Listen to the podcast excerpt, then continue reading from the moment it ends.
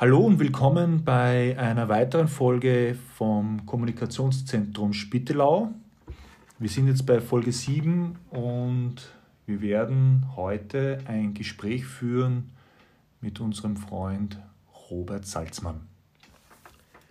This will be in English for if somebody is listening in in here already eagerly waiting for the German to end.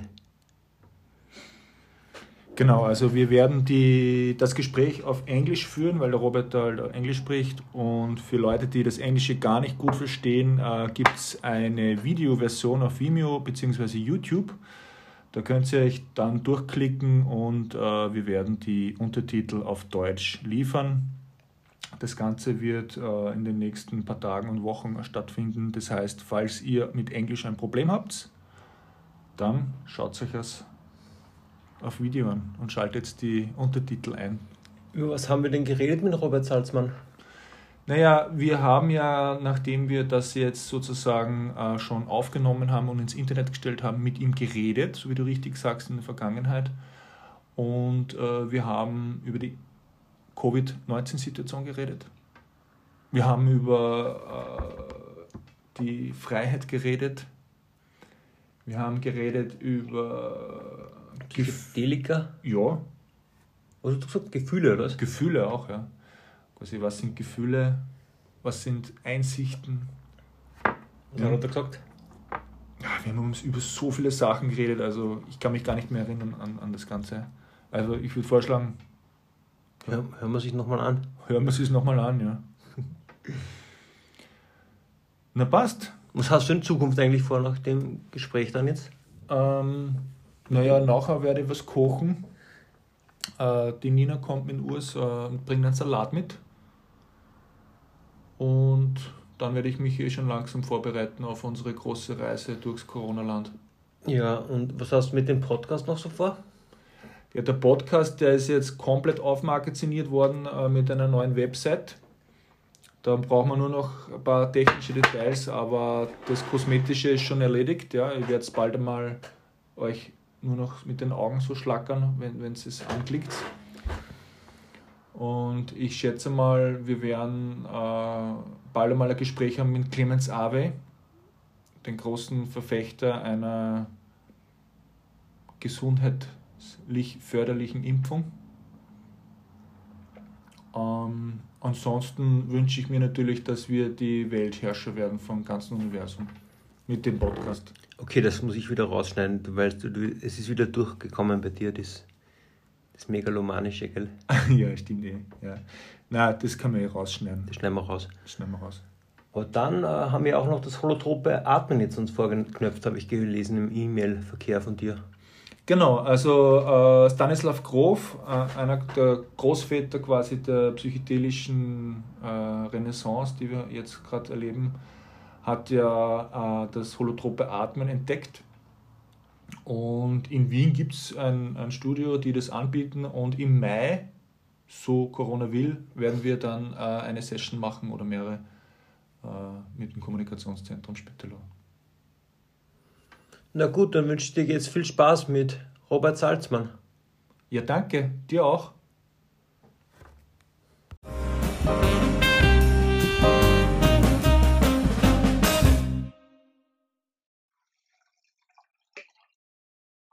Oh, What are you drinking?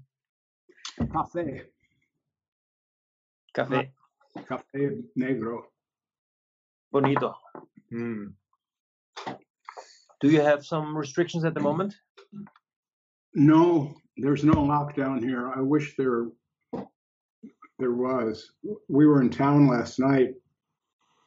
Anyway, we got there and there was just a party going on. There were drunk people. All right. Yeah, all around.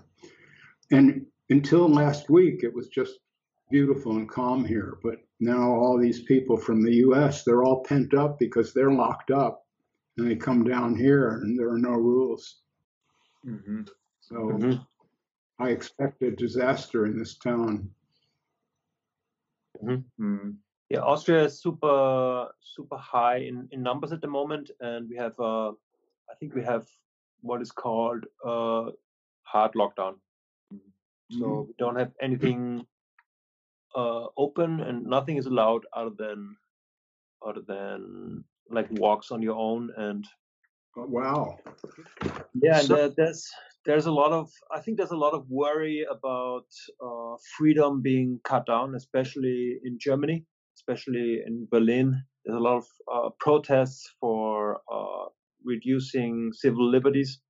Hmm and just that uh, made me think of of how I think you have defined uh, liberty in in here I'm, holding, I'm putting in your book depending on Prob- Probably everything else is in there. ten thousand things Oh, beautiful. uh, or the German version Mm, beautiful. but I think that you define psychological liberty to to accept what you're doing, isn't it? Just to accept what you're doing. I mean, in terms of understanding that it's the only thing that can be. Well, let's go back to the Austrian situation, and it's the same thing in the States. You have half the population in the States, roughly, a little less than half, who define liberty as doing whatever I feel like doing with no restrictions. Then I have liberty. I can do anything, is pure liberty. Yes, there have to be some laws. You have to drive on the correct side of the road. You can't really rape a woman publicly, things like this but within a small number of rules, I don't have total liberty. But beyond that, whatever I want to do, I do. That's a kind of freedom,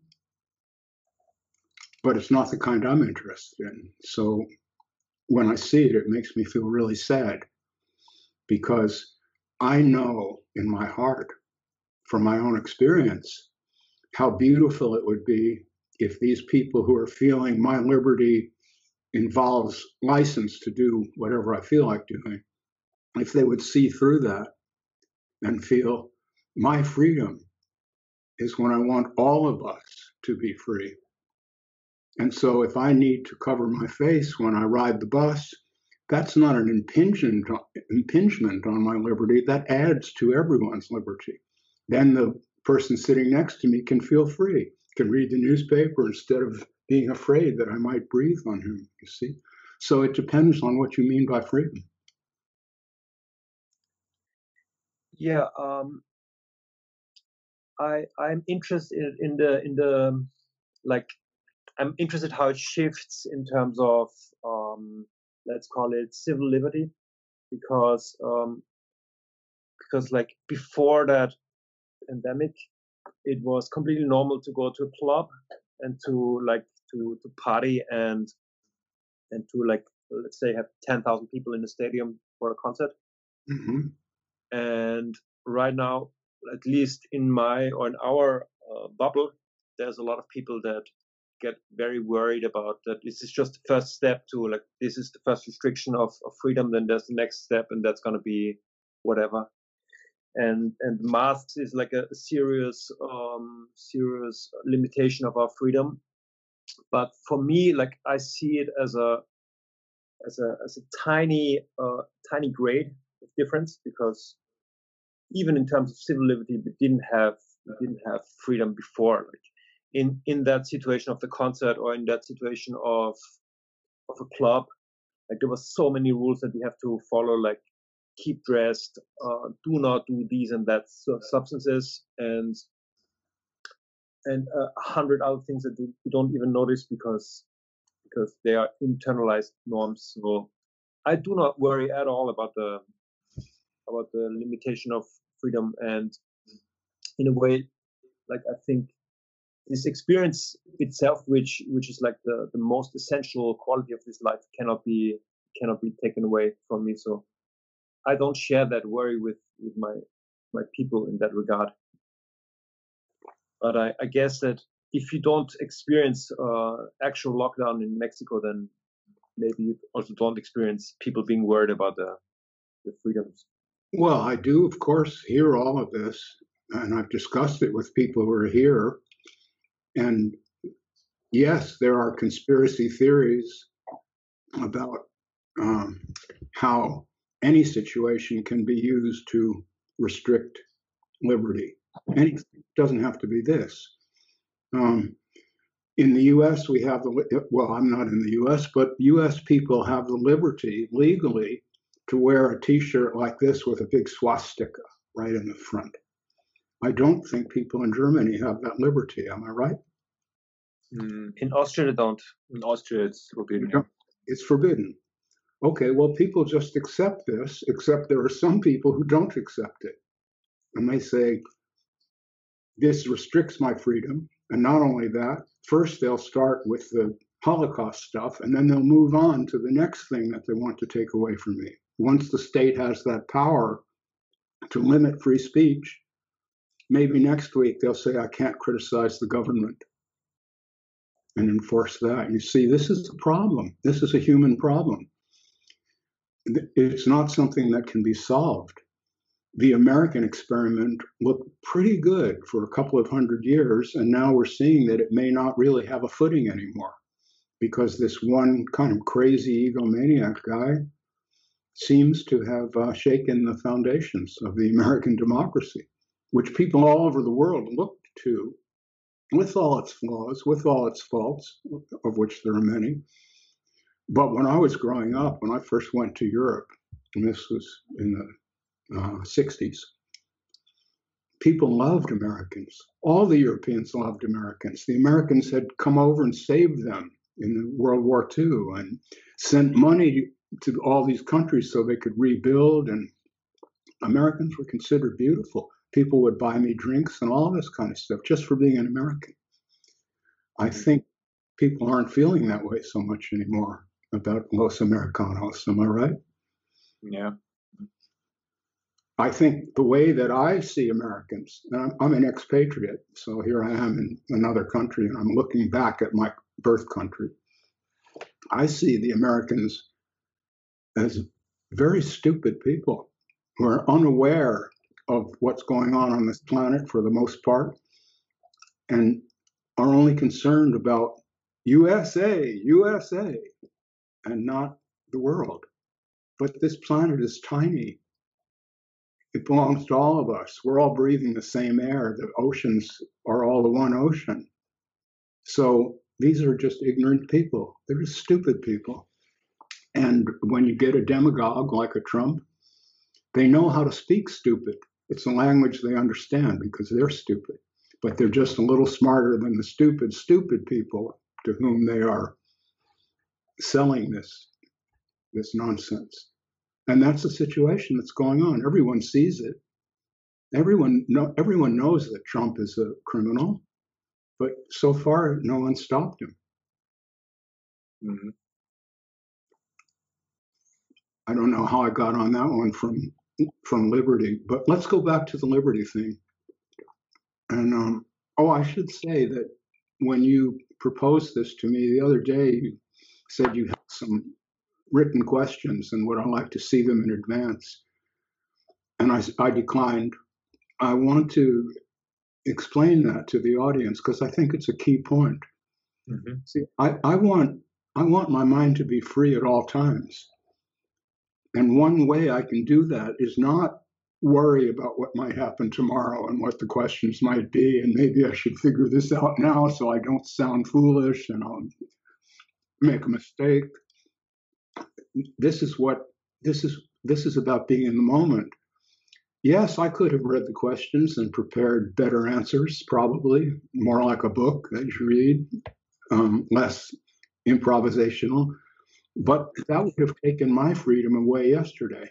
I didn't have to do that. I spent my time doing what something else. Now we're doing this. And now, since I did that other thing yesterday, I'm free to completely immerse myself in this situation with you and not even give it a, I don't, if I say something foolish, that's fine. It might even be good because people have a tendency when, when someone speaks the way I do to put that person on a throne or a pedestal. So maybe a stupid comment every now and then will be helpful.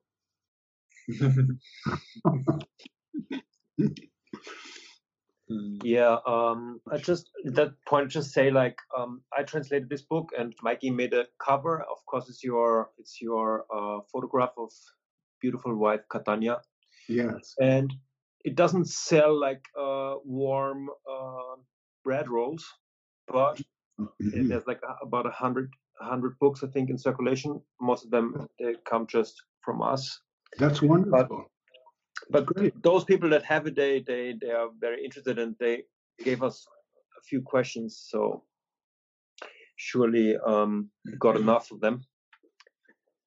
But yeah, my idea was to to to certainly talk about the about the pandemic first, and then talk about stuff that we came up with, and then move on to the questions. Well, what else about the pandemic?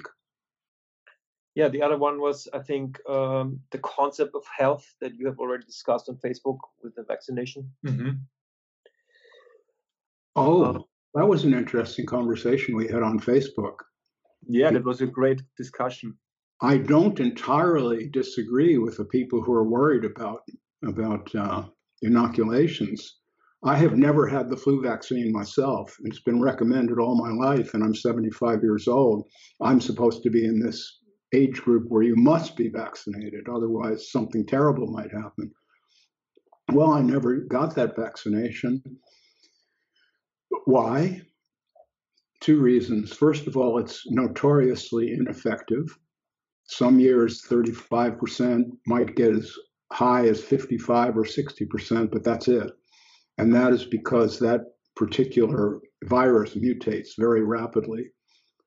So the vaccine is based on last year's flu virus and will only be partially effective against this one. So that's one reason. And and um, I don't remember the second reason. That's that's it's not effective. Oh yes, and also if I spread the flu because I become infected, yes, somebody may get sick very, very few people who are already in terrible health might die. But most people just get over it after a week or two. I always have. I've had the flu many times. And it doesn't feel good. And you cough and you go like this, you have chills, and then it ends. But COVID 19 is not like that. COVID 19 has killed a quarter of a million people in the US, and it's infected and sickened many people. My own son had it, and he had a very bad case. He's okay now, but it went on. The initial case went on for maybe eight weeks.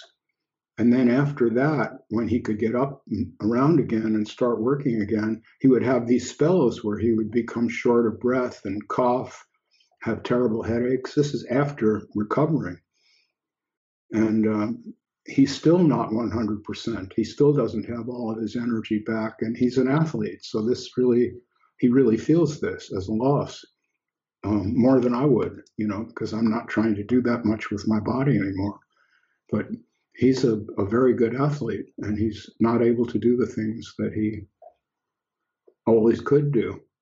And so this is a very dangerous disease, even if it doesn't kill you even even young people like you, it probably would not kill you, although it, it has killed some young people, few. Mm. It might leave you with permanent deficits, serious ones, heart problems, kidney problems, and all of this. And you see, so when the vaccine comes around, I will take it, not just to protect my own life. My life is cheap right now. I'm 75 years old. You see, in the futures market, you don't get a lot of you don't get a lot of money for that future. But yes, but a child, you see, that could could live to be like me, and so protecting the health of the child, the child's parents, the teachers, so the child can go to school, the healthcare workers, and all of that. That feels really important. If they get the flu, okay, they got the flu, they get better. If they get COVID, that might be a person who can't be a mother anymore or be a healthcare worker. And so as we were talking about in the liberty question, I feel this is a time for us humans to make a move toward.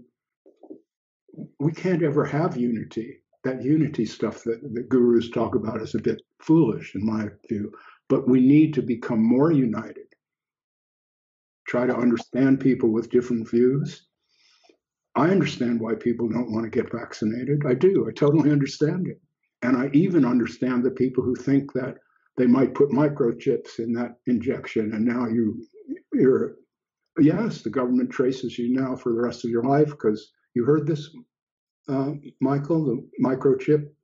Uh, there, there, there, are a lot of uh, people uh, talking about this, but uh, I don't believe it because there is much easier, like easier methods to to it's track absurd, it. It's absurd on the face of it. It's absurd on the face of it. They already they already have perfect face recognition. Perfect. They can see. They can. You could be very small in a group of a thousand people walking around in a park, and they mm-hmm. have cameras. They know they can. If somebody says, "Find Michael," just like that. This isn't out. This isn't out for the general public, but the FBI and all these agencies have that.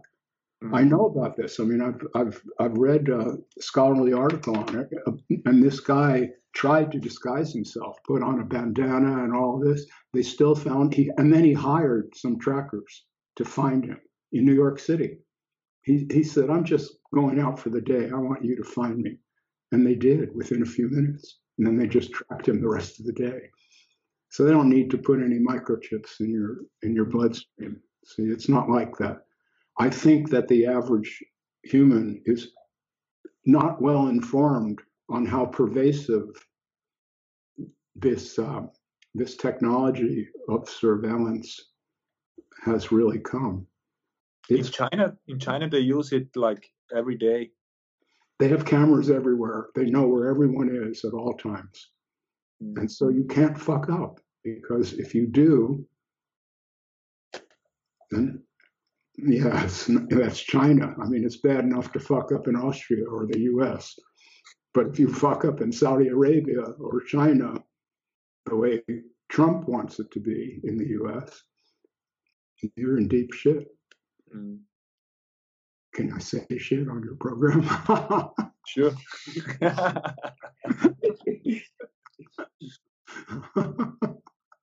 this is great, boys. I really miss you guys. You know. It was so beautiful and you were here. Really? Yeah, it's just one year ago, huh? Yeah, just about. Yeah. This time last year, I was wondering, do I really have enough to say to last for 10 days? Hmm, what will that be like every day for 10 days? But I think it came out okay. And fortunately, John Troy made his appearance, so he carried a lot of the weight too. He was good. John yeah. was John was excellent. Great. It was beautiful. I was just uh, scrolling through my videos I made last year in Todos Santos, and I I really enjoyed all, also the memories. I shared it on Facebook, and it was beautiful. Good times. A lot of love. A lot of love. Mm. Should we uh, start with one question, maybe? Yeah, I want to like pick up one question, but it's it's one of my own, and um, it's it relates to that gathering in Todos Santos. Uh, so I, I, kind of have a hard time to understand um, when at the same time you you basically say um, you, you're not a teacher, right? That's I do totally understand that you're not a teacher, and that that that's also not it's not really a group, is it? Like we're we're not a group. So uh, I would like to understand how you see the the, the dynamics because because in other in other contexts it's much easier to understand. For example, when we talk about Linchi, there's like a, a group of 700 men and they just dedicate their entire life to understanding the Dharma. They move into the monastery and then they ask Linchi, and Linchi keeps saying like, "Why you ask me? Like it's all within yourself, or whatever." But in in this context, where um, like you, I cannot, even if I want to, I cannot like follow this book and like follow it page by page and like reiterate like the instructions or somehow like put it on my fridge. But like something nonetheless, something is happening and something is is touching me and I, I, can talk to michael about it and i can talk to the other people about it a lot and So I would like to see how you see that group dynamics. hmm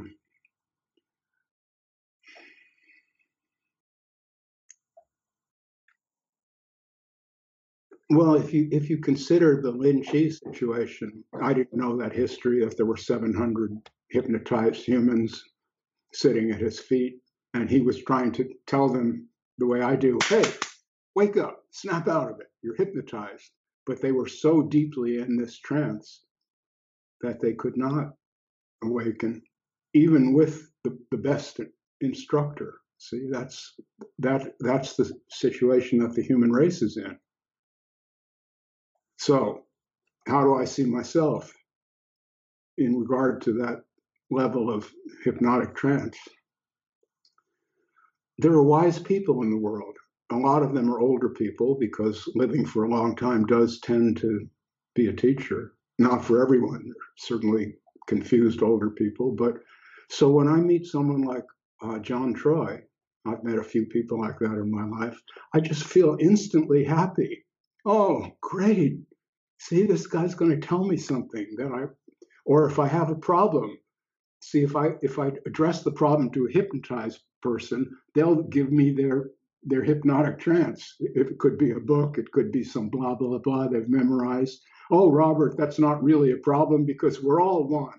And see yes yes you feel sick and you're worried that you might die but there's no such thing as death after all. You see and then that will be a total ignorance, ignoring of Robert and the whole situation of being human.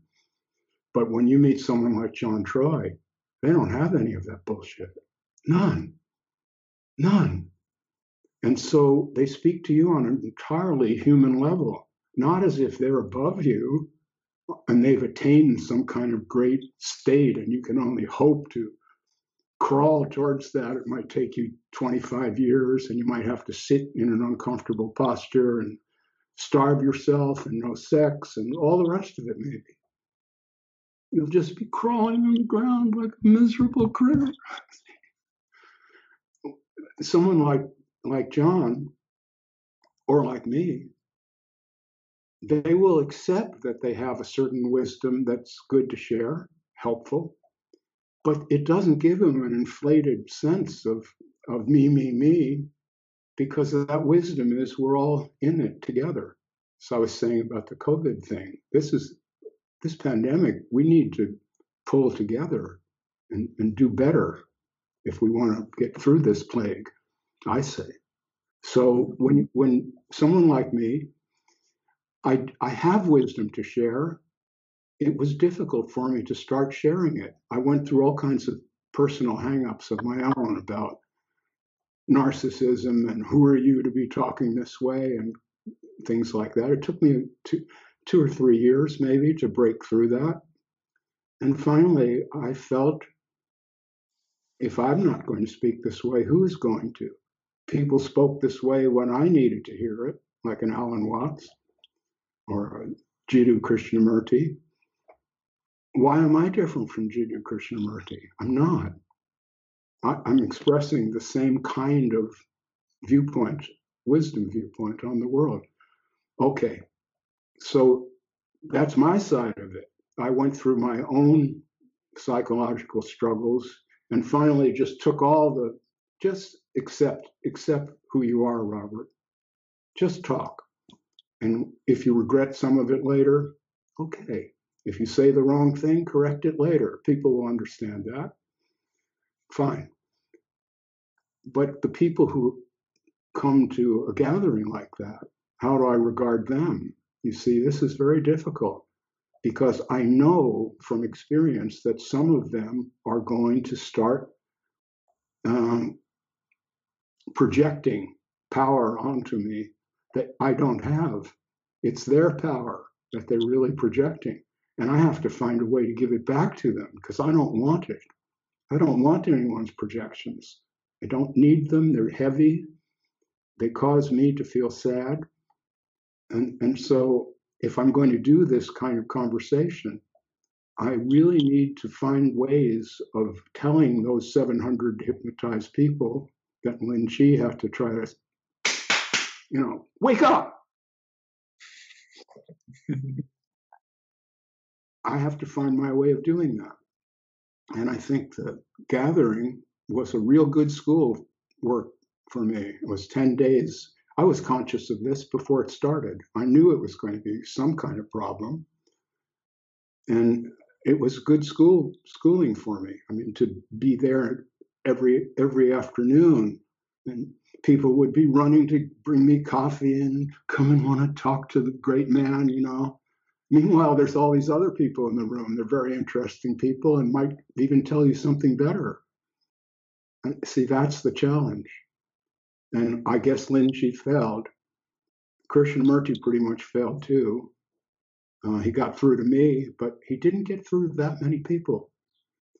Not really. He has a lot of followers, you know, that read these books and worship the books and all this, but his message, I think, went largely understood. Largely understood. And Lin for sure. Nobody really understands Zen. I mean, it's ineffable.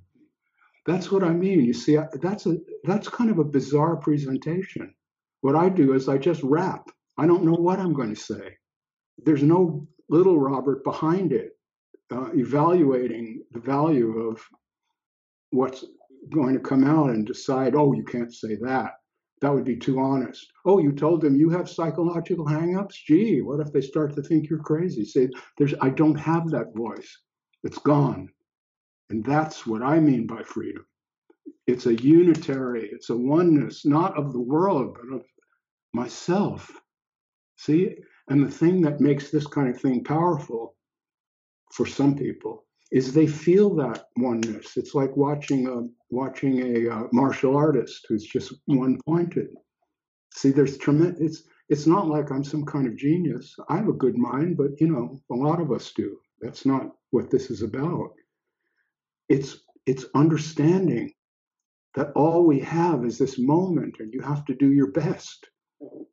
Not if you're always dreaming about the future and how what you're going to attain and how to go about it. And what if I do another acid trip or ayahuasca? Will that finally break the bonds and I'll be free? No, because you'll spend the rest of your life like that. The way to be free in this moment is to forget that and be in this moment and be satisfied with it. Even if you have a broken back and you're lying in bed in pain and you can't eat and all the rest of it, be satisfied that's freedom. Be satisfied that you're alive. You got this opportunity. Yes, it's a bit of a curse. We all know that. but would you just like to give it up right now? I wouldn't. I'm old and I hurt when I get up in the morning. Getting up in the morning is no fun. the first half hour is rough. Broken back, you oh, you know, uh, fortunately, after I have some coffee and walk around a bit, things start to feel better. And so I can enjoy this. But that's life. And that's what the Buddha said old age, suffering, and death. You have to find a way to be with that right now, and then you will be free. Mm. Because you won't have this fear anymore. It's still going to happen to you. It will still hurt. See, there's no way of getting out. That's why the John Troy says Robert doesn't offer you an escape hatch. That's why there's no refrigerator magnet with with the slogan on it. Uh, what, what, am I going to say? you see, it's not about me. It never. Uh, I have a question for you, which is like uh, my my favorite topic about uh, medicinal plants and like what you mentioned, like uh, as LSD trips and uh, ayahuasca retreats? Because I I I, I observed that many people uh, who claim that they are uh, healers and they administer the, the medicines they don't only administer the medicine and and like give you the the opportunity to to drink ayahuasca or take crabe or whatever. But also they they talk a lot about some kind of other world and what you get from these plants and stuff. And it's it's actually from my my point of view, it's it's a fantasy world, and and they really step into this pattern of magical thinking that you yourself found out to be not helpful in living uh, uh, awakened life from moment to moment. And what I see is that it's this is really a, a rising phenomenon. Like it's really like spreading, so that people who who just started to to drink a, a drink of ayahuasca, they're not only uh, confronted with themselves, like to to experience just yourself with this substance, but also to step into all these different talking of what it could be or what it is actually. They claim to know what it is and then they tell you all these stories. What do you see and how do you see that arising phenomenon in the societies? Oh, well, um, you know, I said that thing about LSD earlier because I wanted to pull your chain a bit because I know you're really interested in this. Um, with good reason. It's a very interesting subject, I think. And it's a powerful way of altering consciousness quickly, which can be a good thing um, for some of us. Um, but ayahuasca is a cult. It's an entire cult. Look at it. It's considered magical. That's a that's a cultish idea. It's a chemical. It's extracted from the bark of trees. I've extracted some. Um, I, I, extracted and boiled it down um, to get to just the um, I forget what it's called now, but um, the DMT. Mm-hmm. You can. It doesn't have to be ayahuasca in the jungle with the shaman and all that. You can smoke a bit of DMT in your New York apartment with the rats running around and go to the same place very easily the place that you're going, I think, it's, but I don't know this. And I've had this conversation with a lot of people. It's interesting. The place that I think you go to is the architecture of your brain. And that's what you're really seeing. It, it, it's symbolic. I mean, you can't actually, you're not actually looking at the neurons. But a lot of this imagery that we see, I think, corresponds to the structure of the brain. And I think when you turn off certain what these chemicals do, um, I, I, think I think uh, dimethyltryptamine is pretty well understood. It turns off parts of the brain and switches on others by affecting the levels of neurotransmitters in the synapses. This is basically, I think, what's believed. Am, am I right? Do you know about this? Yeah, yeah. Do I have the idea? I'm not confident. I think it's uh, more that what I read recently is that uh, it's switching off uh, some filter mechanisms, and that's why it's it's this different kind of perception you get. Yeah. Okay. So we might be saying the same thing on two different levels of hierarchy, because when you say switching them off, they're switched on and off chemically. So whatever. I, am ignorant on the subject. I just read a few things, but I I, I don't know. Um, but other people think that you go to another world that actually exists. And it's not that this is you penetrating sides of your mind that to which you didn't have access before. But there are actually other realms with elves in them and genies and all this and they're sailing around. And you eat the ayahuasca and now you you're in that world. You've left the the earthly world was just a dream anyway, according to the shaman. Now you're in touch with reality. See, well, okay, you know, there's heaven with Jesus too. Some people like that. I see it the same way. I don't listen to what a shaman says. It's absurd. What makes him a shaman? He drank a lot of ayahuasca and listened to the same rap that he's now going to repeat to you until until he became hypnotized. Probably that's how I see it. So the point here, I'm an advocate of psychedelic experience. This is don't get me wrong. If somebody wants to go to the shaman and all that, great. It might be good to go to the Amazon and you know hang out for a few days with some other people and vomit a lot, you know, and all that. might be good for you. But this reminds me very much, Michael, of the story of the of what happened in Japan in the late 40s.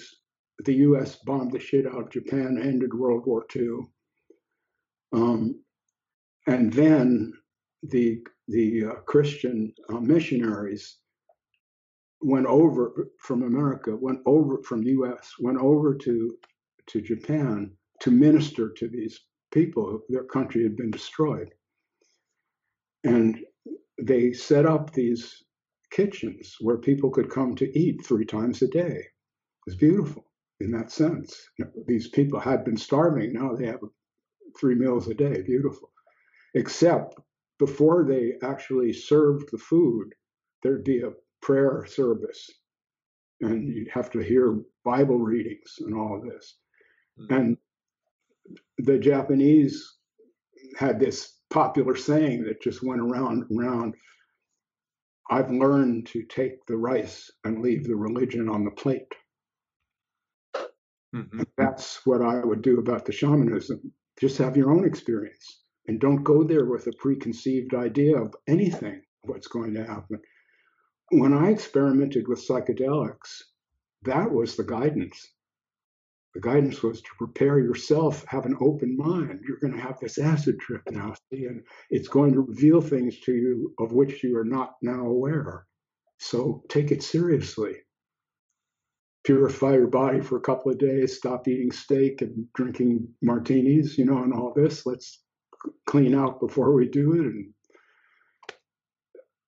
it. And so, and and the cult aspect of it was obvious to me at the time. I mean, Timothy Leary. have you ever seen a film of Timothy Leary in action? He was a hypnotist. Ah, ah. Okay, that is what those of us who want to be awake must avoid. I want you to listen to me but I don't want you to think everything that comes out of my mouth is sacred truth. That's Robert's opinion. That's the way Robert sees it. See, that's Robert's trip. And if there's, it's like John Troy. I don't believe everything that old fuck says. Hmm. but uh, but John's the first person I would go to right now if I had a serious problem, emotional problem. I hmm. would I would get him on the phone and say, John, Katanya just died. It's worse than I expected it to be. I'm paralyzed. I don't know what to do. She took care of all these things. I never considered it, but now it's not here. And I'm alone and there's and and now there's not someone who loves my body even though it's very old and so if i have some problem i can go and she's not disgusted to look at it or now i'm this old man in a world of strangers they don't care about me now what john right i would yeah. not i would not go to you either of you with that question although i know you like me and would do your best to deal with it i do know that but you don't have the right stuff, not yet. Mm. Mm-hmm. So you have to find someone who's got the right stuff and then don't believe them, just hear it, try it out. Oh, is that right? Hmm. Robert said eating cocoa in your diet will improve your mood. I did say this. Yeah, I'm going to try that. I think it's I think that I think that cocoa is a beautiful drug if you're really cleaned out, you can feel it. Like like coffee, it's like that, but but better. It opens your heart in a way that that yes, you like this. Yeah, yeah. Uh, uh, I spent the entire uh, lockdown without alcohol right now, so that's November. Mm. And even before that, I realized it because I have a problem to stop drinking when I have three beers, four beers, etc that I could actually drink cocoa just and then stop drinking. And also I could replace coffee with cocoa. And since then, um, yeah, I drink cocoa every day. And it's it's good, good stuff. I really like the effect. Just drink it with water at the moment. Yeah, beautiful. So you are you are kind of a physical culture style of guy. You did the cold water swimming. You still do that? The cold water bath. You do? Yeah, we we we both do that. Ah, what's that like? You like that? Yeah, it's a it's a it's um, actually a combination of breathing hmm and and preparing your your your state of mind to to to connect to to nature actually. This is how i see it because when when it's getting cold when you when you dive into this ice ice water or cold water uh it's it's tense. It's really intense and uh it does something with the oxygen or stuff i don't know but uh it's it's starting to to activate all the blood circulation and and it's activating and after that you you do you can do movements like uh, qigong or stuff and and you really feel uh, empowered actually and Oh, it's beautiful. it's beautiful yeah My son is doing that now. He lives in Seattle, Washington, and the um, Puget Sound, which is where the city is, is the same temperature all year, 57 degrees, because the water flow is in and out every day. It doesn't heat up. And he's been swimming in that in that water, which I think is pretty cold, 57. Maybe you guys are doing ice water. I don't know. 57. 57, five seven. Um, oh yes, centigrade. Um, hmm. Fahrenheit is it's 14 degrees. 14 degrees yeah that would be a, a cold but not really cold for us That when you guys feel like getting warm, you go into the 14 degrees. Yes. Wow, ah, it's nice Herman. yeah You're polar bears. It's the polar bear club. You know about that? Polar hmm. bear club? Oh, you have to Google that. Polar, P O L A R, a polar bear. These white bears that live in North, you know, North Pole. hmm there were these clubs in the U.S. called the Polar Bear Club, and they would go out in the winter and swim. ah yeah They put on these these rubber caps and their little shorts, and all together run in the water. And they were clubs. So I- Mhm. That's what you do, right? You find some very cold water and get in there, or you put ice in a bathtub. How do you do that? Um, we we we live in Vienna, so uh, it's super cold. So from this apartment here, uh, around about five kilometers in different directions, there's, for example, the the Danube. That's about ten kilometers, and and a little lake, and we just go there and and and uh, it, we we designate I think two minutes to this process. So it's, it's not like we go in and swim for fun. We go two minutes and then we get we get a lot of reward usually like reward like go to the pub or have a warm soup hmm You know, one thing I regret about this pandemic is after the gathering last December, I had so many nice invitations, like from you, come to Vienna, we'll show you around, and, you know, go up to Norway, all of this, London, you know, and I, we, we both thought this would be really fun. We'd just start in Southern Europe and work our way north or the other way around. And I thought this is, this would be very, very lovely um, we end up in, in Morocco with a friend we've got there. And um, that's all smoke, smoke. Yeah. And see, there's, there's really a lesson in that if one wants to hear it. Not, I don't have to say it. One can just hear hear the story and get the lesson. I think. And that but I, well, I'll say I'll say it uh, explicitly instead of tacitly because we have a big audience here of people with different points of view. Um, what you have is this, not that. That's only a dream. People like to say that life is a dream. No, it is not a dream. This is as real as it real gets. This is not a dream. Dream is what happens at night when you have all these fantasy stories you know, and sex and all that. But when you're actually here, it's not a dream. This is all we got. There isn't anything else. So these speculations about what might happen next week or next year, it's best not to indulge those. Mm. And yes, they'll, you'll find out when they, what happens when it happens. And see, then if you're in the habit of dealing with this moment, if a difficult moment arrives in the next moment, you'll be there. You'll breathe. You'll go, boy, this is hard. Whew. And see, you won't you won't think, why is this happening to me? I know I didn't believe in whatever enough, and I, my faith isn't strong enough, and I'll have it in the future, and I'll I'll be better, and then it won't happen anymore. You see, and these are the lies we tell ourselves. Mm. The, the, the cold water uh, submersion is a kind of training for this process because you, you you you really shut down all the thoughts because you're so in the moment and and, and just feeling this fucking cold. Mm-hmm. Well, you know, I used to be a diver, both scuba diver and free diver, and um, I found that activity to be extremely centering, especially a free dive. You dive from the surface and you go down like 70 feet. Um, and you, you feel this, you're in an entirely different world mentally. Mm-hmm.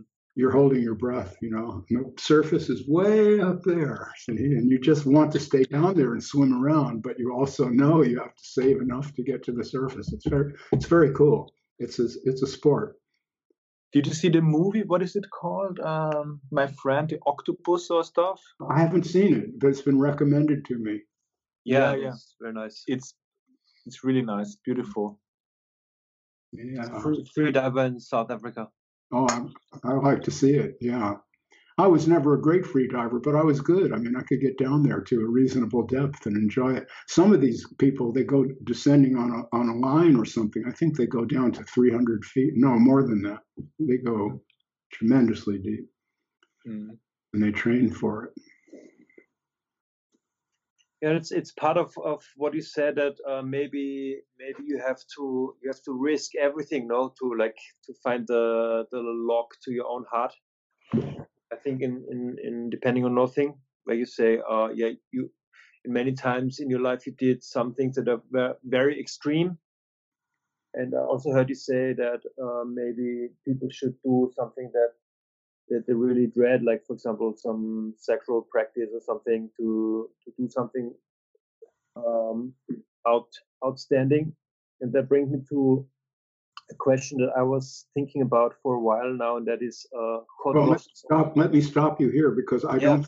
I don't think I ever said anything like that. You may have gotten that impression, and if you did, I was unskillful. sure.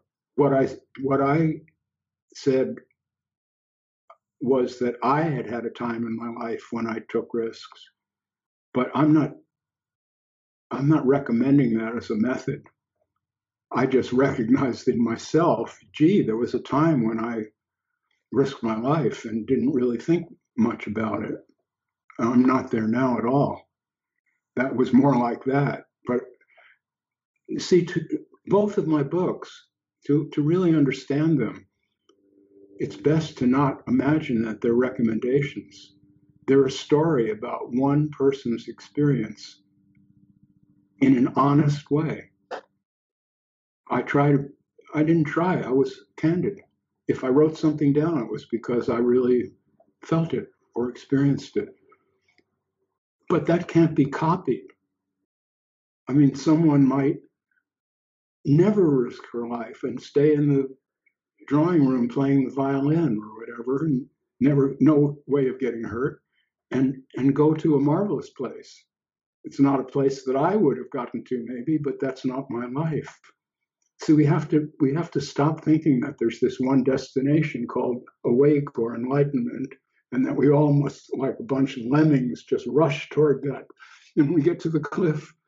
Yes take a risk and jump off. And that's the way it's always put it- it's not like that it's not like that it's more like this feeling when you jump into the water the cold water there's an anticipation yeah i'm about to change my state but there are other ways. There's so many ways. You have to be yourself. See, not there are there is no method. There's no method. This is what I'm. I'm. You know, Lin Chi. I love. I think probably would have said that. I'm, I don't know. Um, I haven't, and that's why you, you asked me about the spiritual teacher thing a while ago. I would never call myself a spiritual teacher. I could be a teacher of photography easily. If someone came to me and said, Robert, I love your photos. Can you teach me something? You know, I would. And uh, I'm, I'm an expert. I'm a master of photography. People have called me that, many people, reviewers. Okay, I love that. That's great. You know, all that's beautiful. It's one thing. I mean, there's a, countless things in the world. Okay, so you can take good photographs, but can you bake a cake? You know, uh, you know. Yeah. Okay. So, but to but to teach this this frame of mind, I I don't have don't I don't have the slightest idea how to teach someone to not give a fuck at the same time that you care so deeply that you cry. I don't know how to teach that. A lot of people can say, I don't give a fuck, but they can't cry. A lot of people can cry, but they don't know how to not give a fuck. How did I get this way? Beats me. So that's why I'm not a teacher. I can be this way. And I know that seeing someone who is in this condition can be helpful to some people because it was helpful to me when I saw it. Ah, you, I, I felt she'd looked over my shoulder and I wondered if Catania had sneaked in the room. She has made an appearance on a couple of interviews. um, but um, um, it's been so, Alan Watts, when I first um, read an Alan Watts book, I was astounded, blew my mind that was some freedom that I had not really understood. See, this guy was talking some great shit and I wanted to hear it, but I never imitated Alan Watts. Alan Watts has killed himself with tobacco and alcohol. So, addiction. When people get addicted, that's because the addiction serves a purpose you don't just get addicted because it's fun to be an addict. The addiction is an addiction because it's filling in some need that you have and it works.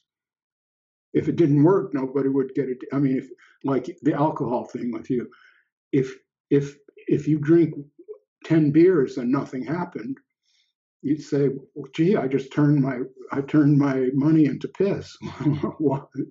nothing happened. So you wouldn't you wouldn't be addicted.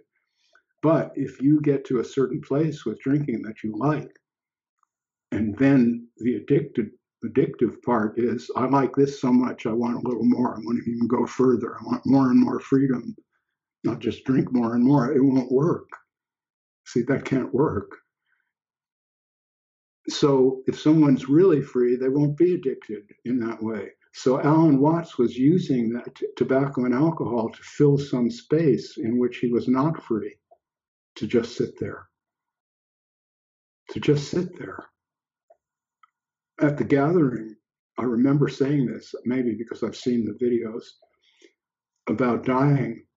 I said, you know what? When the time comes, I might just sit on the park bench and stop eating. And yeah, I'll just sit there. Ah, mm-hmm. I really mean that. Yeah. We all have to die. You can't stop it. But we don't have to be addicted to life. But we have, so the freedom is when you care tremendously about every little thing. If one of my donkeys is injured, one was a while ago, um, they were chased by dogs and she ended up getting bitten a lot.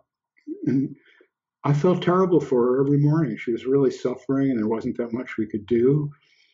And at the same time, all of this has an aspect of just water flowing over a dam or waves coming in from the ocean, one after another after another.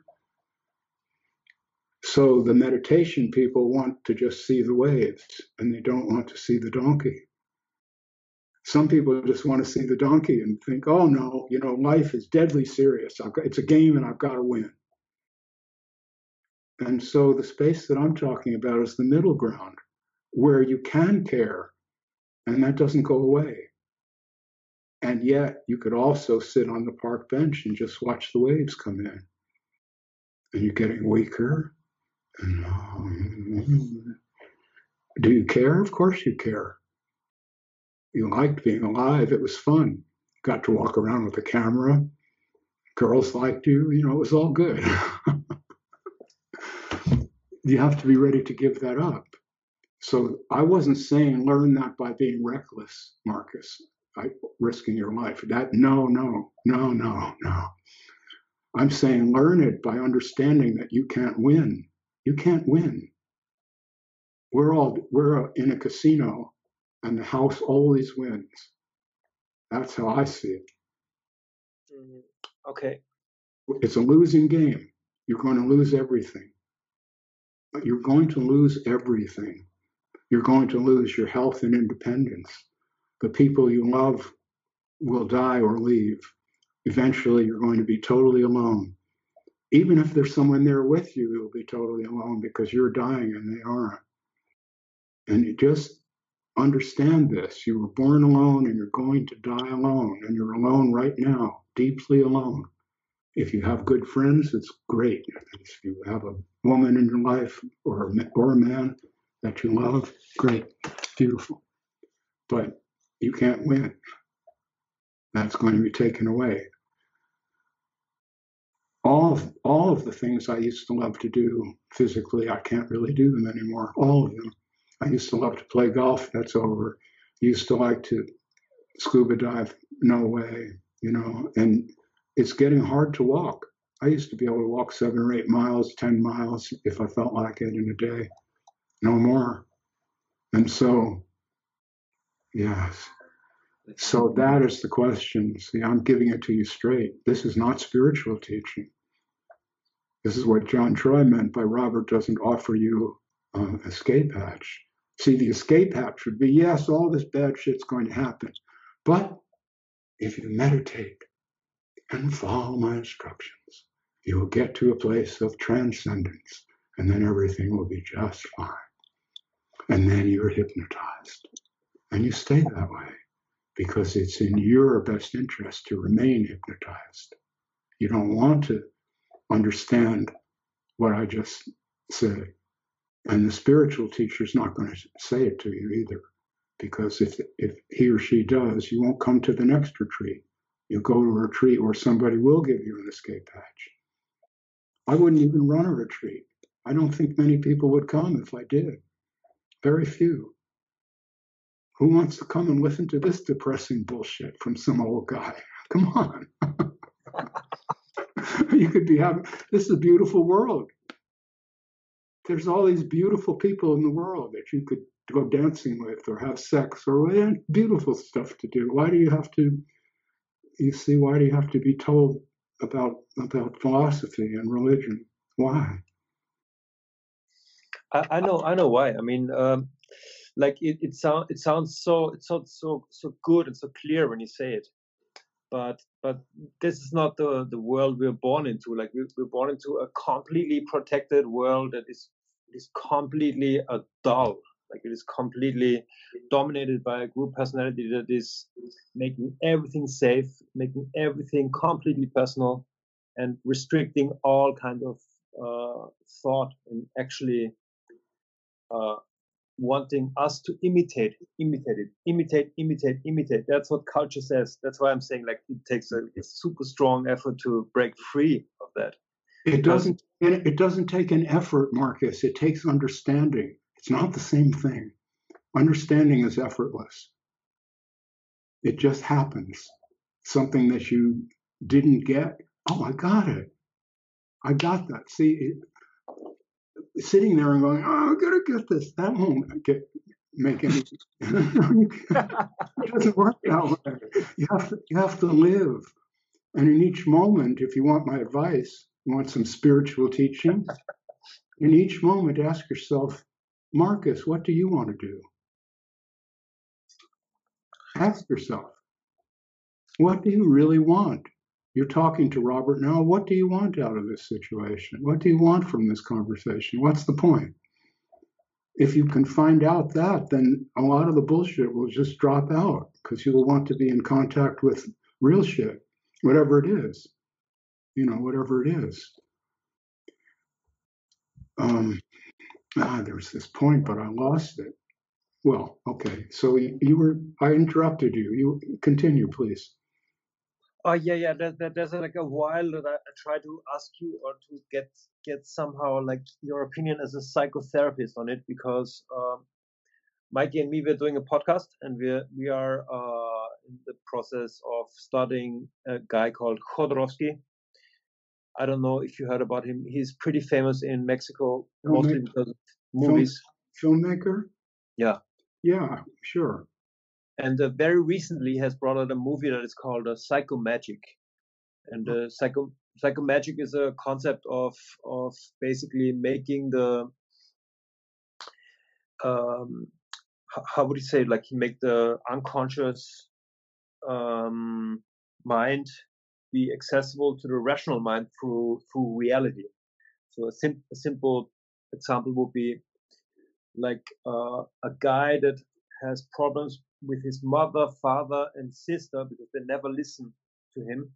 Mm-hmm. then he just brings three pumpkins and a baseball bat with the photos on it, and then just screams at it and just smashes all the three pumpkins, and therefore teaches his unconscious to understand that this this problem is now solved.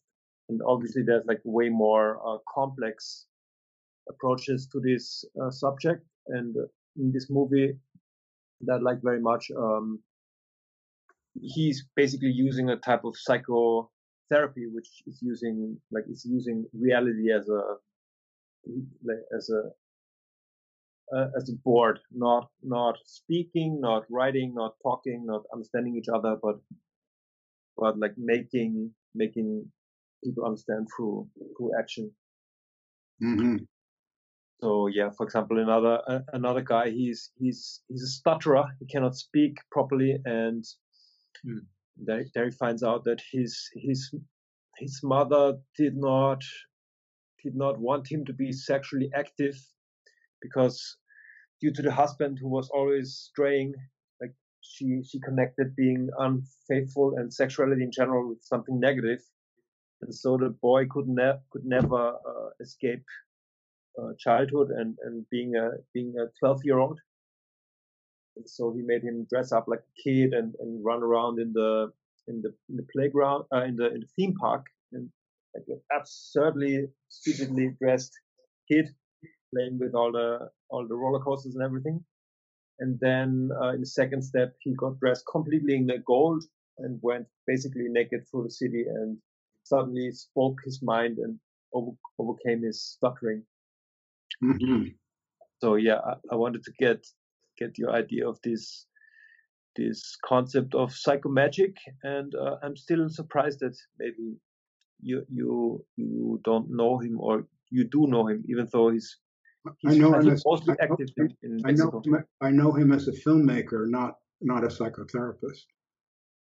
Mm-hmm. I want to add that uh, in, in, in psycho magic, in the concept, uh, is a, a big difference to psychotherapy because in a psychotherapy session, the therapist uh, is not touching the client actually, and in the in the psychomagic, it's it's touching with it's starting with the touch of the of the mm-hmm. therapist with the client.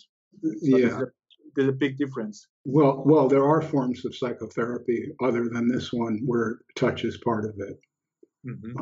Robert Hall, um, my old friend, um, was a psychiatrist, medical doctor, and a psychotherapist, and also a massage therapist. And he would do therapeutic massage where there was also talk therapy happening while the massage was taking place. So this is not unique. I was wondering, there's a, there's a band called Smashing Pumpkins, music group, and I was, you know about this? I was wondering if they yeah. took their inspiration from Jodorowsky. no, that that came out like this year. So so if Uh, if at all, it's the other way around. so I, I don't know anything about this. I don't really want to opine on it without knowing more details. I would I'd probably have to read something that he wrote about it just to get it from the horse's mouth. So I won't I won't give an opinion, but what I will say is if you have a hang up about your family and you think painting their names on a bunch of pumpkins and smashing them will help, why not give it a shot? What do you have to lose? A few pumpkins. I mean, maybe it works. See, I'd be I'd be more inclined to to do that. If somebody tells me, you know, Robert, if you just breathe deeply when you start to get upset and keep breathing deeply from here, you have to teach the person how to breathe with the with the diaphragm. Di- diaphragmatic breathing is you don't suck the air down, you just allow the diaphragm to expand outward. You allow it, you force it out with your muscles, and the air comes in deeply into the lungs. See, this is a, that's why a lot of these old yogis seem to be very fat, but their arms and legs are skinny, but they've got a big belly. Or the Buddha, the Hotei Buddha, they they they had the big bellies from this meditation practice. So you just, I don't meditate, you know, sitting on a cushion, but if something upsetting happens, I'll just naturally fall into this deep breathing. Okay, so now you heard that from me. You said, oh, well, Robert's telling us the method to become enlightened. You just breathe. No. What I'm saying is, if you start to get upset, you might say, Robert said this works for him. I'll just try it, see if it works. See, and then there won't be any hypnotic um, aspect to it. It won't be belief. It will just be, gee, I, when I hear you two guys, I think maybe I should jump in this. I have a swimming pool here, but I stopped swimming in it. it's very cold now. The water's, I don't know, it's maybe 57, maybe uh, 60, I don't know, but cold. I like it when it's 80. 85 as it is in the summer. We don't heat the pool, it's just a, a small pool with water in it. So I might try it maybe today. You guys say it's good, the water's here, what do I have to lose?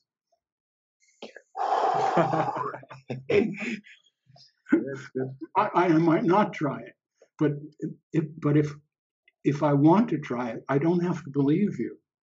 I don't have to debate with myself. Are they deluded or maybe something really bad will happen to me if I do this? No, no, it's just cold water. I can just try it. You just try it. So it's it's what I what I'd like to get across in this opportunity to reach a number of people who otherwise would not have um, heard what I have to say. You you guys have a, a circle of your own. You don't have to believe anything to be here, to be alive. You don't have to believe anything to be alive. You're alive now, regardless of what you believe. The problem that we all face is that sense of self, of myself, which is natural. It's not you're an animal. You have a body and a, and a brain. It's natural to feel like a separate self. It, there's nothing wrong with it. it. it. It's part of it. It's partly true. I mean, you are separate. If I die right now, you two guys aren't won't die. I hope, unless you can come. Oh, guy is dead now. We have to come here, carry for honor. You know, yeah, honor. Yeah. we are separate in that sense. But if we take that sense and clench it down into this firm myself, I am Robert.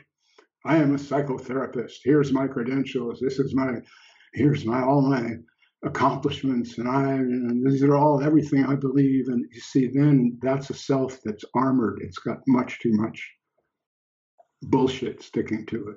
That's all. It's not about not being myself. It's just lighten up. You don't have to believe anything to be here. You don't have to justify your actions and beliefs to be here. You're not required to keep justifying them, even to yourself. You're not required to do that. It's important to understand this. It's radical self acceptance. You may dislike some of the stuff you do. I do about myself. I've got physical habits that are a little kind of nasty if I think about them. But that has to be accepted because it's just one package, see? And when you accept yourself, you can let yourself go. And then the sense of aliveness is apparent. Oh, I'm alive. See, there, you were asking about freedom earlier. The real freedom is in being alive, being this aliveness that knows how to repair itself and eat food and take exercise and read books and talk to people and make love and all. It knows those things. You don't have to do that, any of that. Your body knows it's it's beautiful. This aliveness knows how to live. It'd be like you don't go to the jungle and teach a, an elephant how to forage for food. You know, it doesn't need a spiritual teacher. It knows how to. We can allow ourselves to be alive, fully alive, without carrying around this heavy burden of what's wrong with me, what do I still have to accomplish, how do I get there, what's the method. Now, this is tough this is a tough subject because we do have to survive in this world. There are economic necessities and other people make demands upon us. I get all that. That's part of it. But inwardly, I don't have to give in to that. Inwardly. And that's why I was saying ask yourself in every situation, what do you want to do? If somebody tells you, Marcus, what an asshole you are, you see what you just did? What a mess you've made, Marcus. You must not do that ever again. No, no, no, naughty even yeah. Yes. So, sorry. I'm I'm intuitive. Can't help it. and I love I, I I really love you. I've seen you now twice and I really love you. You're a great man. You're a real great man. When those voices come up, Robert, I can say, is this really what I want to do? Have this conversation with this asshole? Maybe I could do something else. And you might be able, and you might be able to. I like backgammon. I got I got back I play against this backgammon program. It's an expert, and I try to try to stay ahead of it. There's got we got the running statistics, and I am ahead of it. I'm actually beating this program. Mm-hmm. So if I if I get into a bad mood, maybe a little backgammon would be good. See, that's, it's not complicated. We're just alive. The time's passing. There's no destination. See, that's what I know. You you already know this. You two know this. I want people to hear this. There's nothing to get to. You don't get to be like this. You get to be like you at 75 whatever that is. I can't imagine what that will be for either one of you. It's going to be far out, very far out. I was far out when I was your age, also, in the same way that you are. I wanted to learn things. I had projects. I took risks. I tried to find my way. I challenged myself. I got into arguments with myself. That's that's how it goes. So what I'm what I am espousing I'm not even recommending it. I'm just val- I'm putting it on a cushion like a beautiful jewel, and I'm saying, you see this? I'm not saying you must have this or buy it from me like some spiritual teacher would do. I'm just saying, look how beautiful it is to just be alive, and and don't listen to your hangups. We all have them. Come on, the way we were raised. You think anybody's going to be okay? it's this is what you were referring to before about society and the pressures and the pressures to conform and everything. Yeah, there's that. And then there's your parents' sex hangups got pushed into your psyche. Not that they intended to, but it's just natural. You pick up what the scene around you and it's you can't help it and all of this stuff that stops us from just acting freely making love and being happy and singing and dancing and all these things that we really love to do. We really love to do. I mean, come on. I've mm-hmm. got a great photograph of you dancing one night away with Amy and like the height difference, and you guys are on the dance floor, you know. It's, and we're all smiling, everybody's laughing, you know. Of course, we want to do that. So, what's stopping us? Yeah, I have a, a, a question from Josh. You know Josh? Josh. Joe, Joe, Joe. He, he came with me to oh, Mexico the first Joe, time. Joe Wee, as I know him. Yes. Now he's called Josh. Uh, Josh is a way of saying Joseph, like. Oh, oh, Josh, Joey Wee, Joey. Yeah, Wee. yeah, Joey yeah, yeah, yeah, From the neighborhood. Yeah, Joey Wee. Yeah, Joey and I we used to play craps in the sidewalk. Yeah, Joey Wee. the mafioso, Joey Wee. Yeah, tells you many many greetings and and also to Catania, and he just got a baby with with Sophie. Yes. yes. Baby. One one month ago, or yeah, one or two months maybe. Two months wow. ago. Interesting how that developed, huh? Mm-hmm. what a battle, huh? What a battle! What a struggle! Yeah, and he has a question about this because um, he, he, he wants to ask, like, do you have any suggestions on how to raise the children? Yes, uh, or, yes, or I better, do. I do. Like how I to do. not destroy the already awakened child without frightening, without frightening a child, avoiding frightening and terrifying the child. Be very honest. Mm-hmm. There may be some things you have to hold back because the child is not prepared to hear them. That's okay. But don't lie. Don't make shit up. Okay? It's okay to be tacit about things. You don't have to say it all at once. And you don't have to teach the child all this stuff either. It doesn't work that way.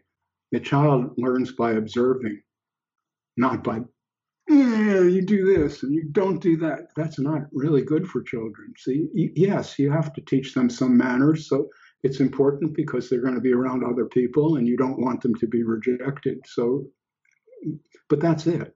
You teach them that much. Teach them how to read and write and uh, otherwise, let them just learn from observation. And, and don't lie. Do not tell your children lies. Never. Don't, we really shouldn't be lying to anybody, in my opinion. And that's one of the things that happened to me in my early 60s. I gave up lying. And it was hard. It's not easy. Um, but I, do you think that children have to at some stage get identified with the with the personality? Of course. Of course. What's what's the alternative? What would you offer somebody to not get involved in his or her own personality? What do they get instead? Your version of a good personality? Now you've made a little robot, a little Marcus, wind him up. No, a child is a living, uh, it's an animal. It's a living creature. It was born. It has powers already, the same ones that you were born with, just a younger version of you. It needs to feel itself. It needs to try on many identities. It needs to experience the world and learn how to be a good animal. When I say good, I don't mean well behaved. I mean how to do how to how to be a human how to how to get the things that you need without crushing other people to get them. See, that's a hard. We have to learn that. It takes a while. Takes a while. But my my advice to to Yosh, Yosh, Yosh, yeah, Yosh, Yosh, Yosh, Yosh, Yosh, Yosh, Yosh, Yosh. Okay. My advice to Yosh because he'll be seeing this is just don't lie to your child. Don't refuse to lie. If you have to shut up because the subject is not one that you are prepared to discuss at the time or the child is not prepared to hear it yet, okay. but don't make stuff up. Like the child's friend's father dies. And now the child comes to you and says, What if you die, Daddy? Well, someone will say, I'm not going to die for a long, long, long time, so you have nothing to worry about. That's a lie. That's not what you would say to a child. It isn't. What you would say, I don't know, because I would have to be there with that child in that moment, and some some good answer would, some, well, some answer would come up. Whether it's good or not, I don't know. But I won't lie to the child and give reassurance. I certainly won't say that's okay because then when you die, we'll be together in heaven. Or I can't die. I'm an enlightened being. You know, see, we mustn't speak this way to children because if we do, we hypnotize them right from that moment. Now they have an idea that they either have to believe in or daddy's a big fat liar. Do You see how much pressure there is there? You're supposed to be well, there's a, there's a time in in psychological development when you have to idealize your daddy he has to seem to be the strongest, best man in the world. That's necessary. Yeah, you're shaking your head. You're not so yeah. sure. Yes. Uh, uh, well, I try to remember it. Yeah, well, you may not be able to because there may have been a failure in that department. I don't know anything about your life. I, I, I don't know that. I'm just speculating.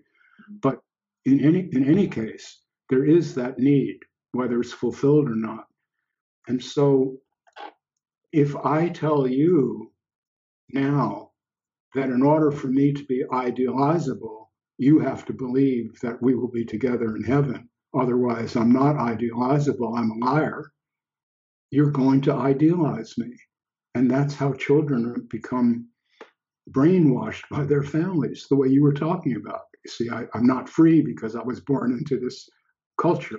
Well, the parents are the transmitters of culture this is important to understand. It's not like the culture just gets gets their hands on the child. That happens later. But the first few years of life, the child is mostly getting whatever the parents' enculturation is, their attitudes, their sexuality, their adjustment. And so if Yash is going to raise the child the best way, in my view, be honest with the child and don't lie and don't set up these situations where it's either believe daddy or um, be be be be clear. See this this state that that that I find myself in, and people ask me about that. I'm clear. It's not perfect. I'm just a human like everyone else. But I'm clear on these things that we're discussing now, totally clear. I have no doubt about it. Because I've this territory is very familiar to me. I mean, I've raised children.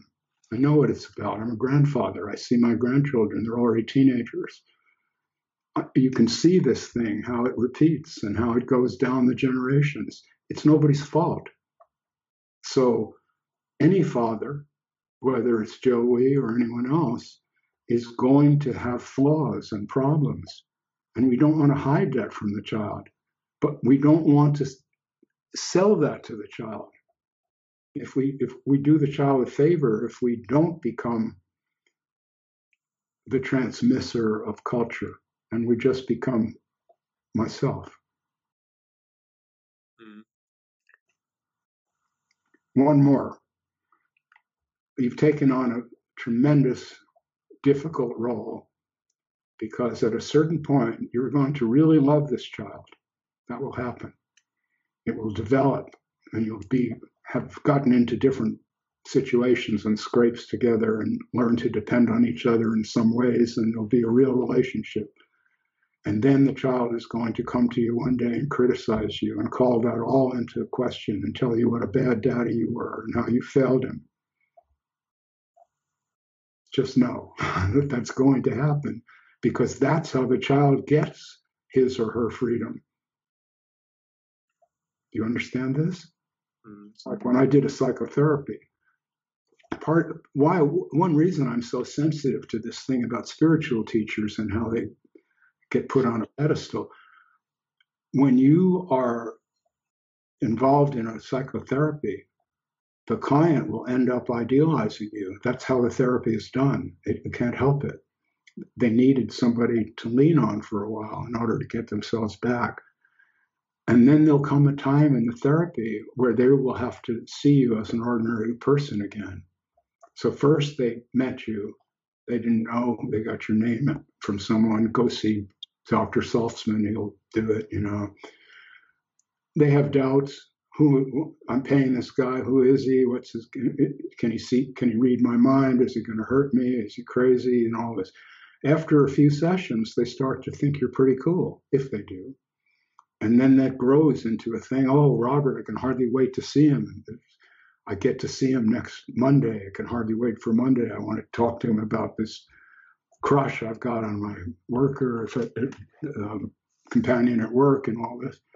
They come there totally open and like adoring of your of your uh, ability to hold them. That's the only, but then that person is not free. The freedom comes when they see that you're just an ordinary person practicing a profession.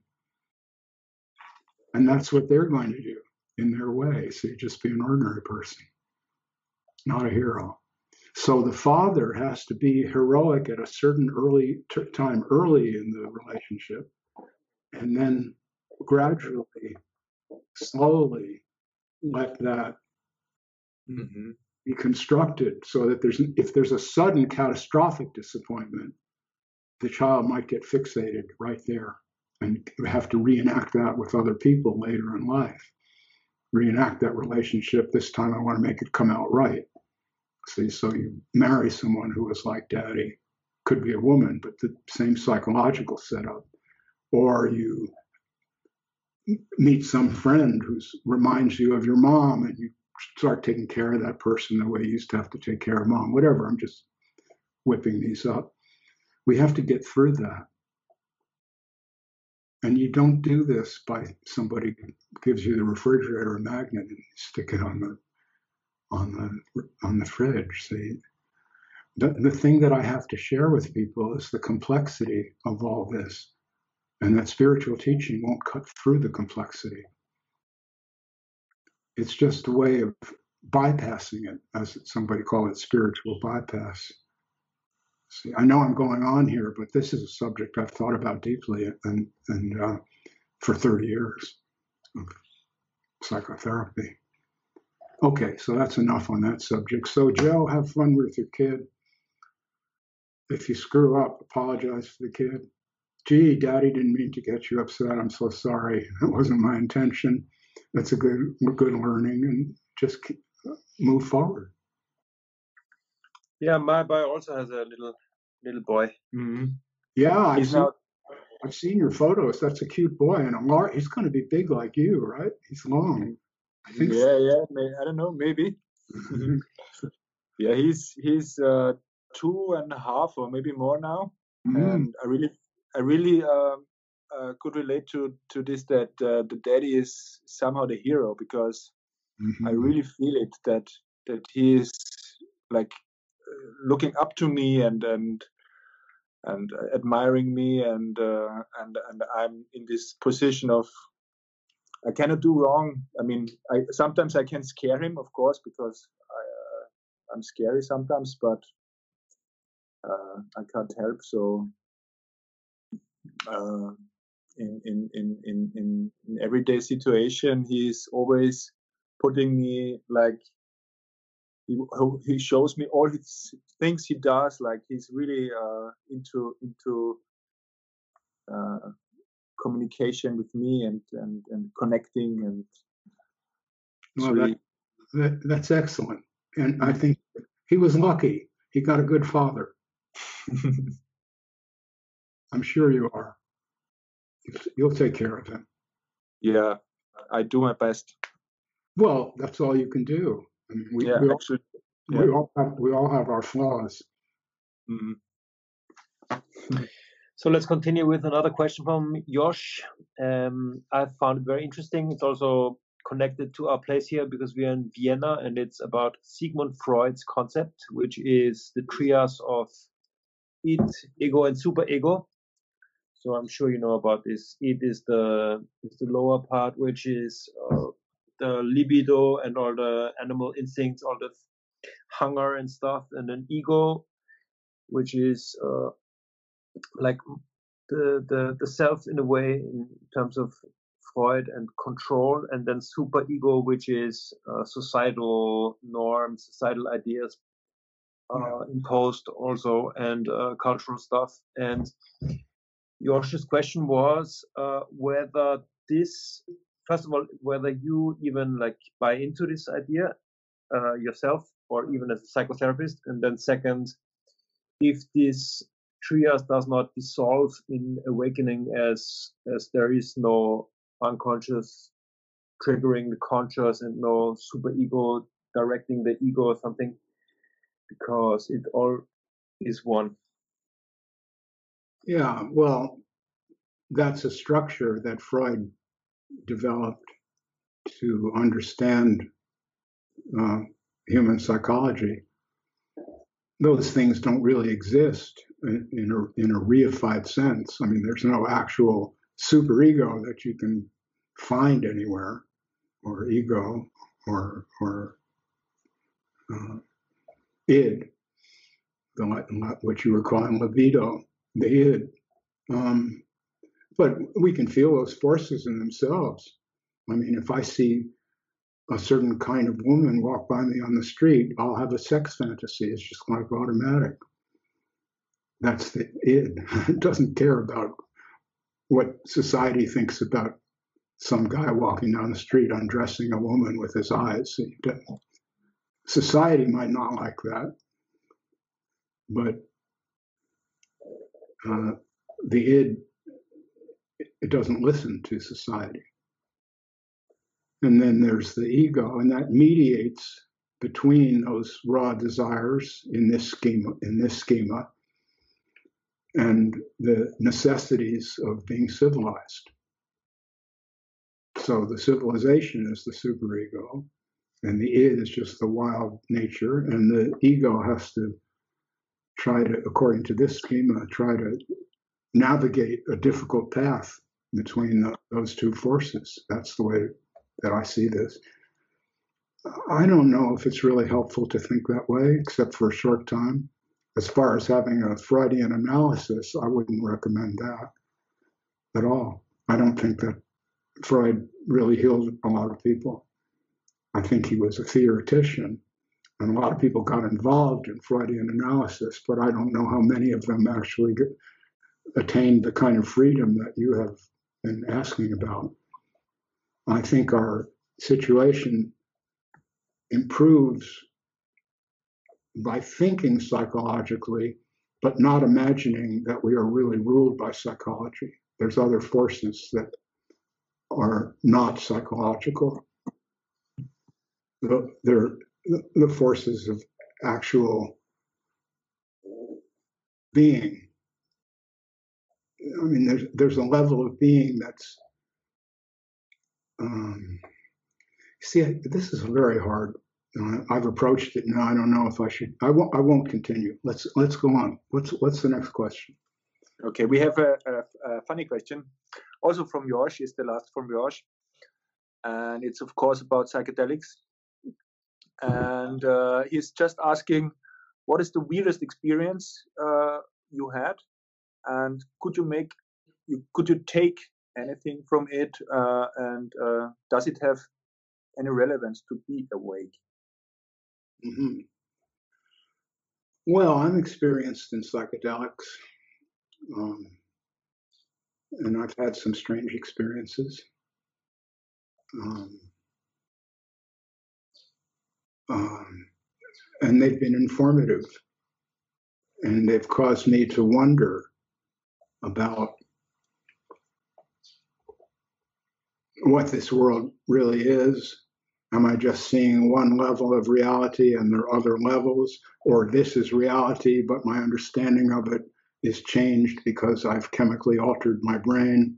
That's an open question. See, and it's it's not one way or the other. I mean, some people who, oh, the shaman, for example, you mentioned, will tell you there's this other world. That's where I go to speak with the spirits, and then I come to you and I heal you because I've ancestors have spoken, and you know whatever the gibberish is.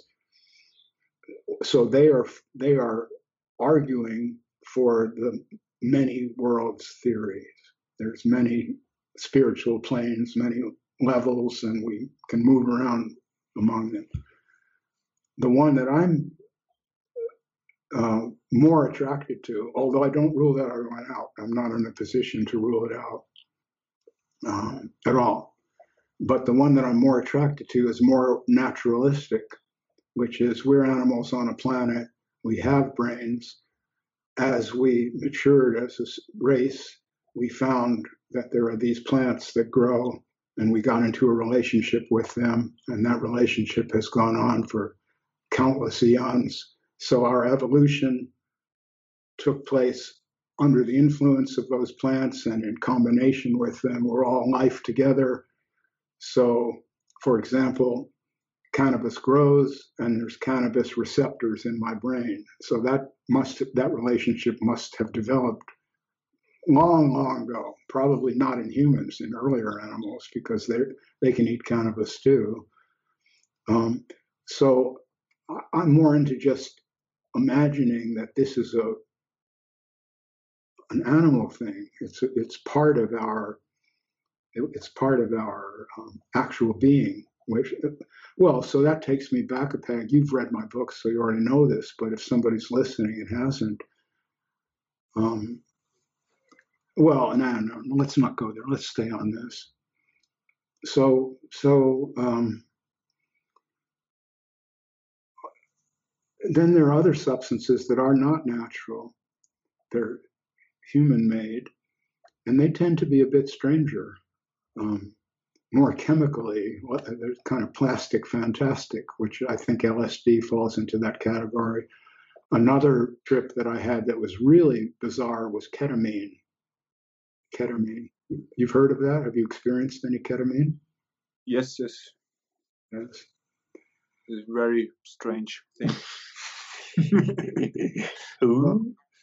I, I had a I had a friend who was a medical doctor, and I had him inject me. Um, wow, a subcutan, like you like uh, uh, I don't know in English, a subcutan, like under the skin. Oh, no, no, in, intravenous, intravenous. Intravenous. Yeah, subcutaneous. Subcutaneous is under the skin. That's yeah. a that's a slow thing. This yeah. is an injection and you, he says, count backwards. I go, 100. Didn't, didn't even get to That's what you saw from the outside. But from the inside, it was like space travel. And I'm zooming around. And now I'm out in space. And I keep hearing these sounds.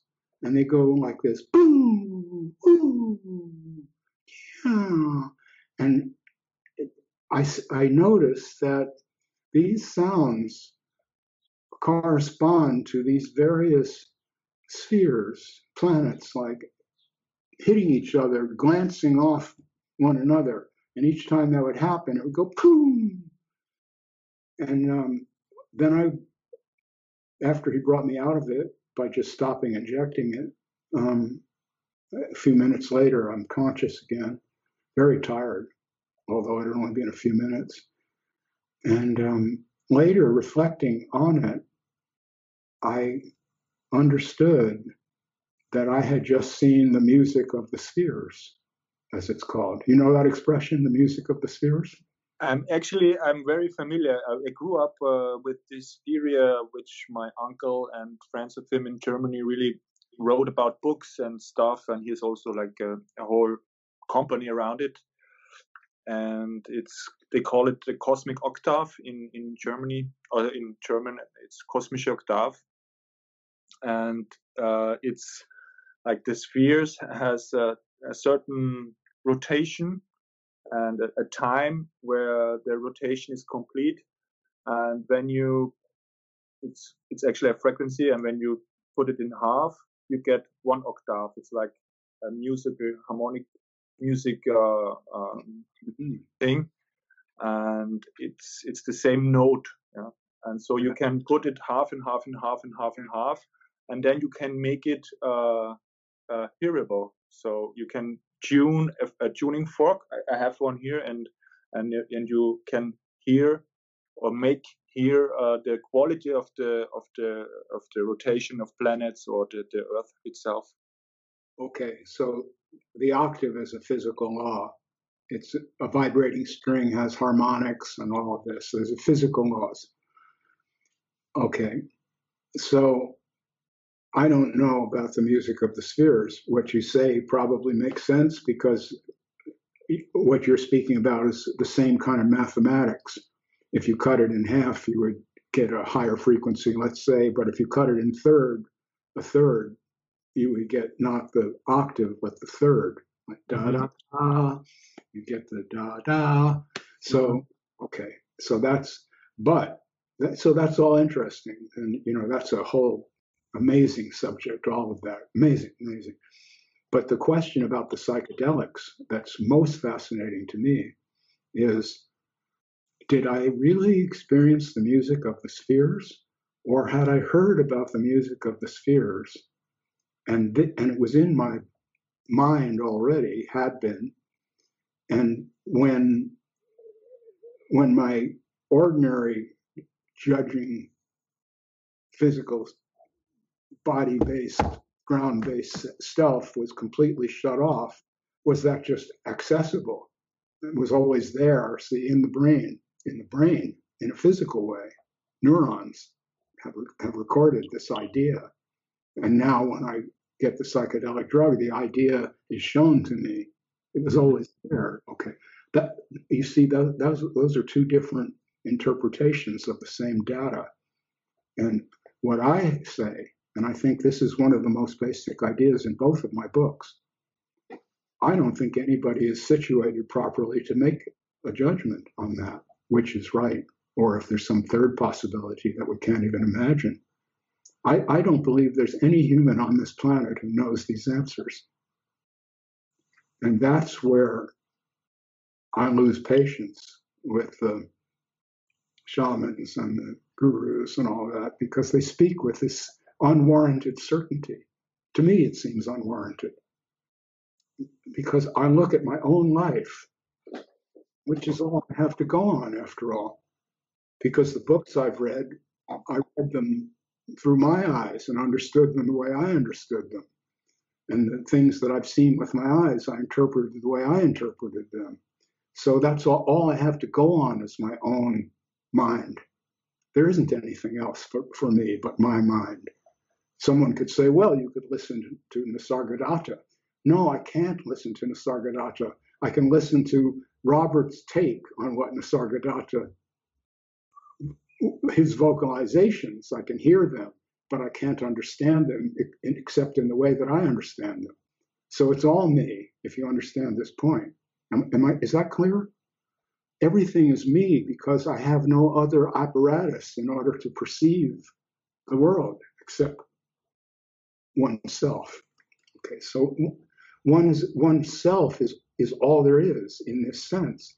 Doesn't mean other people don't exist. It means that I only see them the way I see them.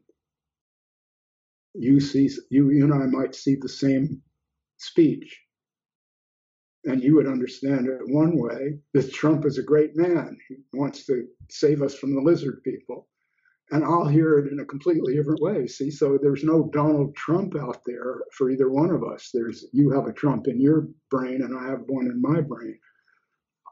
I I think that we're all like this.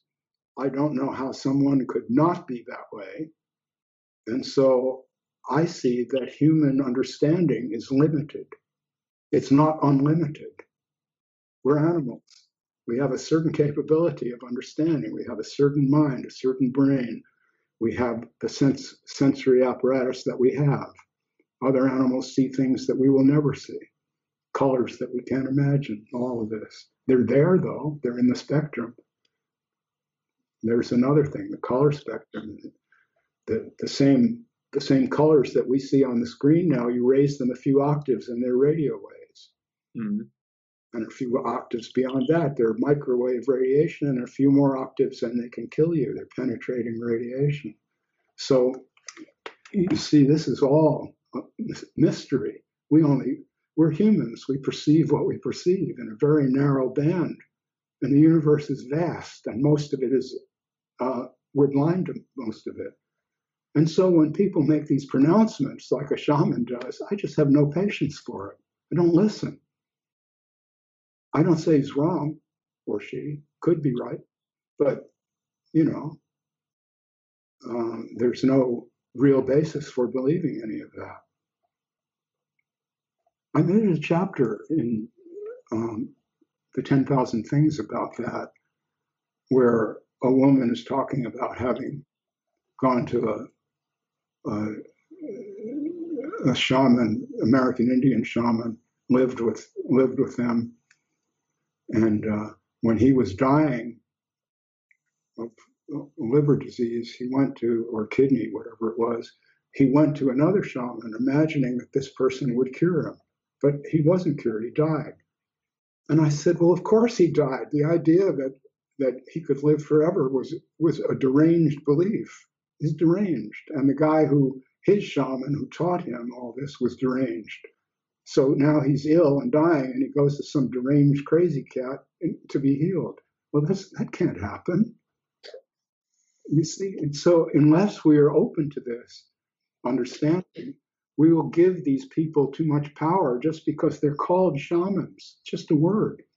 It's a shaman for, I mean, a word for some cranky old fuck who believes in all kinds of shit Put magic potions and you drink it and now you're in this other world. I don't know about that. Maybe there is no other world. I feel there is not another world that we know about. There's this naturalistic universe. Here we are. You live and you die, you breathe. Um, yeah, okay, but I could be wrong. And see, and knowing that I could be wrong is my freedom. I don't have to believe that to, to live. I that's how I feel. But I don't have to. I don't have to defend that idea. I don't have to argue for it. I won't be threatened if someone shows me the evidence for the other way. I'll say, "Oh, great, take that into consideration." So I'm open-minded. I'm not clinging to any belief. And this is what I have to teach, if you want to call it that. Don't cling. Be your own self in this moment. That's where the wisdom is. It's the wisdom of living it's a living wisdom. You don't need a shaman to teach you that. I'm not going to shake any smoke on you or whatever. It's, it is, that's window dressing. It's bullshit. Burn some sage and all that. Come on. Come on. That's silly. It's hypnotic. Oh, oh, oh. see, and, you, ah, and pretty soon everybody's going, yeah, this guy's got the power. And I don't. And that's what, see, I'm coming clean. I told you I decided to be honest um, 13 or 12 years ago, whenever it was. And that happened because I started out doing some spiritual teaching. Kind of got tricked into it by my friend Robert Hall. He was a uh, head of a Buddhist Sangha and sent a few people to me. He, he wanted to get me into this. And I found that after a while, I was lying. I don't mean making things up, but I mean when I was asked a question, I would speak as if I really knew about it, but it wasn't knowledge. It was some something that I'd heard, and now I'm just making use of it. See, well, that's when I quit that. I quit. I told these people I can't see you anymore. I'm really retired now, and I just stayed silent for a while, and then um, when I began to talk about these things, I talked about them in a human way without saying I have some special knowledge because I don't. And neither does anyone else, I say. And that's the message that I have to give that I think has gotten people interested in what I'm saying. There's a certain kind of person who needs to be deprogrammed from this spirituality overlay, which is a hypnotic trance. There's nothing in it. I don't mean. I feel like I'm giving a lecture, but I'll continue because I think this is an important point. Um, and I guess you guys are tired. We've been going on here for two hours. No, no. Okay. Shall I continue? Yes. Yeah, continue. Okay. Um, what we need to do is awaken from a trance that assigns too much prestige and power to human beings, much too much. We first, first and foremost, we are animals. Our closest relatives are chimpanzees and bonobos, and then the gorillas, and we are very much like them. If we observe their behavior, we can see the same thing in ourselves. I've, I have posted photographs that showed a couple of, of uh, I think they were bonobos with their bonobo baby. And I'm quite sure that if I went to your household some time ago and you had the infant and the t- two of you were getting along and you had the infant, it would have been just the same vibrations. And the fact that you might have been thinking something different about the universe or whatever, that's small. And the real thing is the young babies being fed and protected. So, see, this is, I, I am um, life affirming and spirituality denying person. I don't like spirituality. I think it's some of it's okay. There's a, a, fraction, a few percent of it is interesting, and the rest of it is just a way of feeling guilty and feeling that you have to be different from that, what you are, and that it's not okay to be human, just human. You have to be spiritual. No, you don't. You don't have to be spiritual to be human. You can be entirely interested in, in hula hoops if that's what you want. You'll still be a human. You have every right. You don't have to ever think about psychology or philosophy or psychedelic drugs. It's not required. You, you don't have to get to. There's not this destination. See, it's the it's the it's the journey. So I just spoke a pure platitude. I, that should be it's golden. Robert just spoke a pure platitude. It's the journey. See, and that's know, so hear that, and it's a refrigerator magnet, and then they say, "Oh, this guy Robert, he really fixed me up. You should go see him next week and everything." And then I hire an assistant, and the money starts to come in. You see, this is corrupt. It's just pure corruption, and that's what I speak out against. It's that. It's that simple. Okay, I've spoken a long time. What's on your agenda? So one thing that I wanted to ask, and it comes from Anna Maria, one of the first uh, readers of the Ten Thousand Things in German. She's a psychologist also, and she says that uh, your text has changed her uh, her work also because she's now strongly uh, more aware of what she's doing. And her question is about control, and she says that mental health is uh, often emphasizing control and saying that it's an important aspect. And she talks about self-efficacy, self-efficacy. So she wants to know uh, what what it means because I think she she says that uh, from your writings, uh, control would be getting in the way, and yeah, she sees a contradiction there between between uh, emphasizing control and mental health, and on the other hand, your writings. Mm-hmm. You know the concept of self-efficacy. Self-efficacy, E F F I C A C Y, efficacy. Yes, I don't know about it, but I, I think I understand what that term would mean. Um, yeah, it means I've, I've researched it myself. Sorry, I'm just gonna add that. Uh, it means that you you think about yourself that you can can accomplish actions and that you are in charge. Yes, you have you have a self that that has agency. Is another way of saying this. The self as agent. Yeah, well, I think clearly to live in a sane life, there has to be an, uh, an element of that. I mean, um, I think Michael's had some some experiences with being kind of outside the pale on that in that regard, and th- those can be very difficult, just difficult personally. So, if one is able to and can form a kind of co- coherent ego, we call it, a, a, an agent self that can intervene if necessary and say, Whoa, Robert, you know, yeah, you'd like to rip her dress off and fuck her, but easy, boy, you know. Um, because if you try that, and then see that's agency, you you're there to pull the reins back on this wild beast, see, or whatever it is. That's that's what she's talking about, except in a more refined way.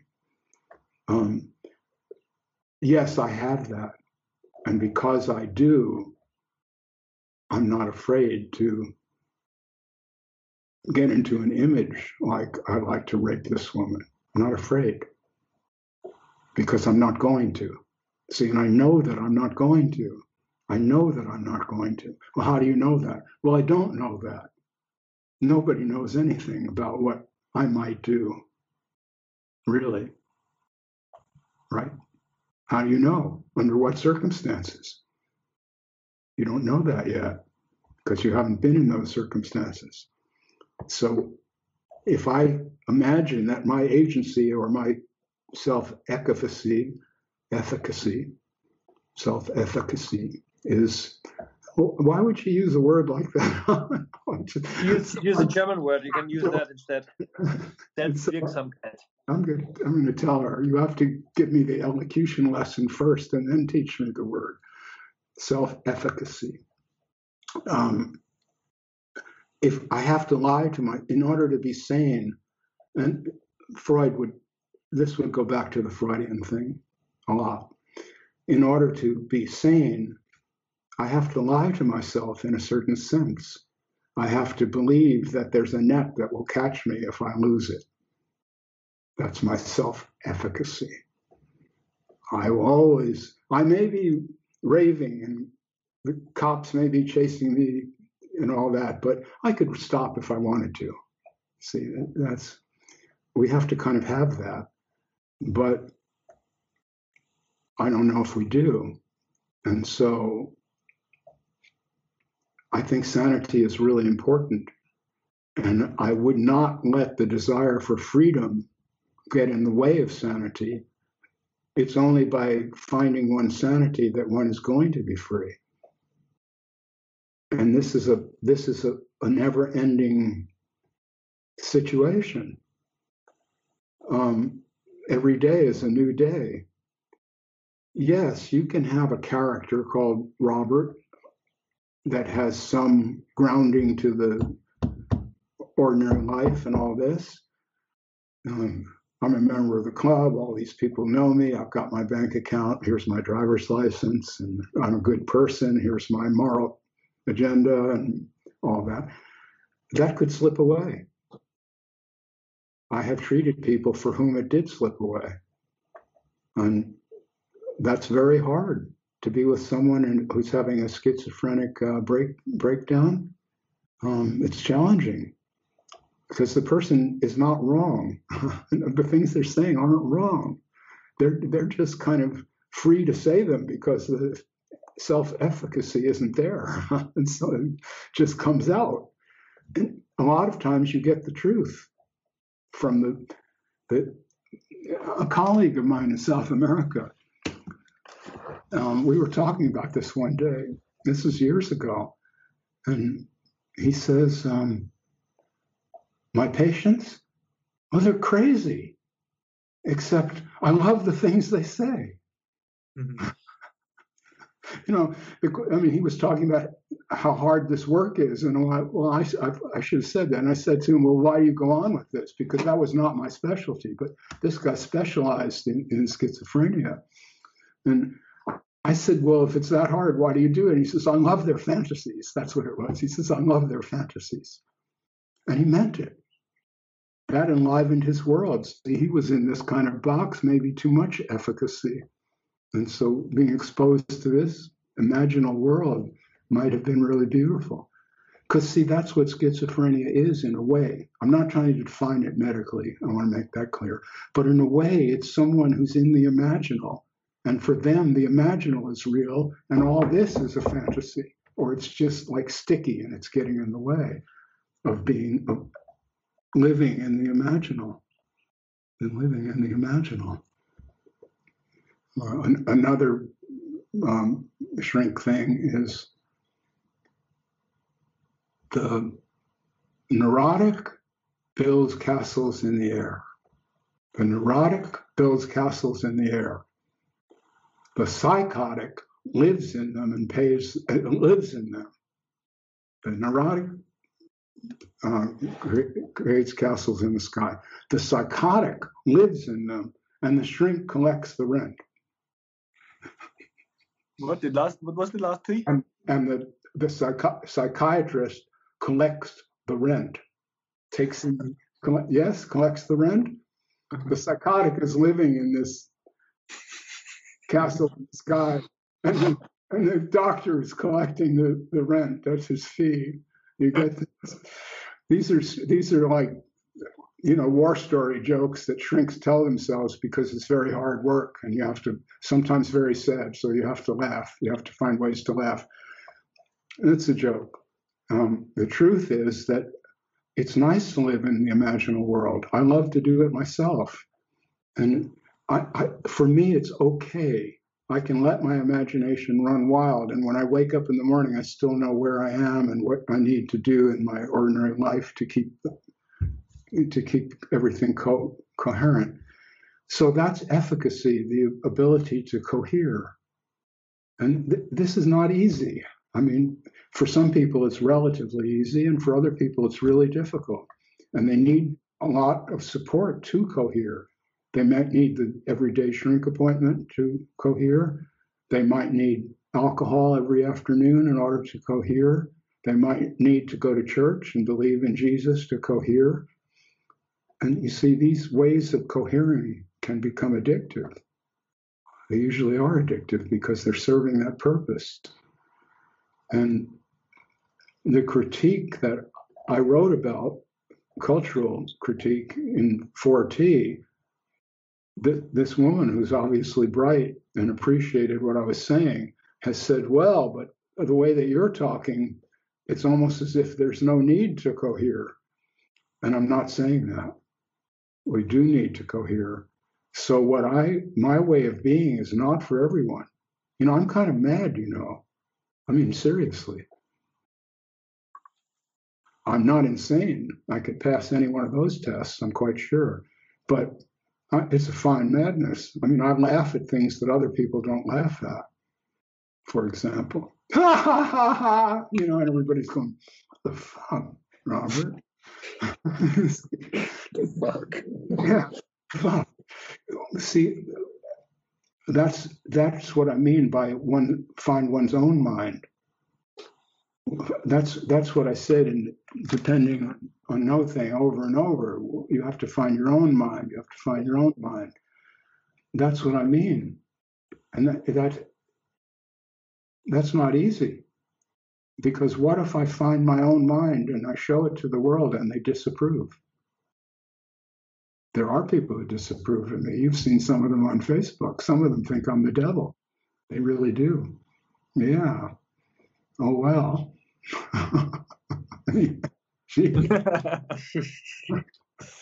but if I were, and this is one of the points I've made repeatedly, John Troy and I have made it together when we've been together. If I am selling myself as a spiritual teacher, and a lot of people start to dislike what I'm saying and tell other people, you know, Robert's a little mad and these things he's saying, and come on. And he just likes to criticize all these spiritual teachers, and who does he think he is anyway? What if what if people hear that and don't come to the gatherings and don't pay the the tab and don't buy the books and don't don't rent the videos? I don't have any videos, but what what I'm getting at is then it becomes a popularity contest I've got a hundred thousand followers. Oh, I've got a million followers. See, and actually, we're seeing this played out in social media constantly, where people are actually judged on how many followers they have, which is madness. What the way to We've judge? got 138. Mhm. You have 138. Well, I, that's beautiful. So when when you post this, um, if I posted it on my on my YouTube page, which has uh, I think it's 1,200 more, but 12, 1,300 subscribers. If I posted it on mine, they would see it, and then they would go to yours and say, "Gee, these guys are doing a good interview show. I think I want to watch more of that and subscribe to that." And then we could find ways to get paid for that. We could put advertising on our site. See, and this is what's going on now, and that's a whole. This YouTube thing is a whole industry now. Mhm. Well, saying about that is you don't get really popular on YouTube by talking about death and you lose everything in the end and I might sit on the park bench and just starve myself to death and all that. That's not a really great message if you want popular. Yes. See. So I'm not really too interested in the people who have the buffed up message and they advertise that and they get you know 10,000 people subscribed to some kind of online retreat as if there could be such a thing. It's bullshit. A retreat is when you go someplace away from your ordinary life not stare at a screen and you Mm. live in someone else's world for a while. And they, like when we had our retreat we we went out at night. We did the kind of things that Katanya and I like to do: dance a little, have dinner out at a restaurant, and everything. And everyone did it, and it was so much fun. And the restaurant people who already knew us, wow, you brought all your friends. We're having a party. You know, it's beautiful. That's a retreat. You do something different. A retreat can't be you pay some. I won't mention his name. You pay him, and now you've got the this string of code that you need to have access to the web page during the live retreat. And he's there doing what I'm doing now, blah, blah, blah, talking at a screen. And then you go, oh, yeah, that's, that did it. No, it didn't do it. How do I know? Because you'll be back next week for the next fix. Mhm.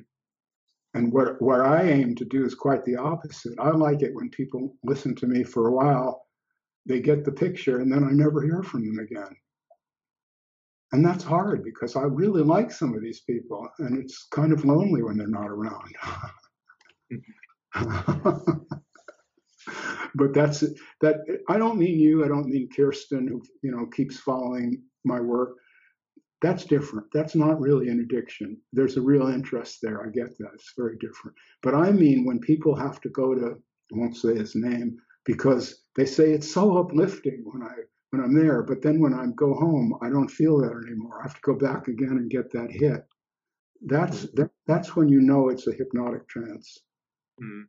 You fall out of the trance when at first when you go home, the first day or two, you feel great, and then oh, it wears off. And I don't don't really understand what he was. I thought I got it, but I guess I didn't. You have to go back and get it again, Mhm.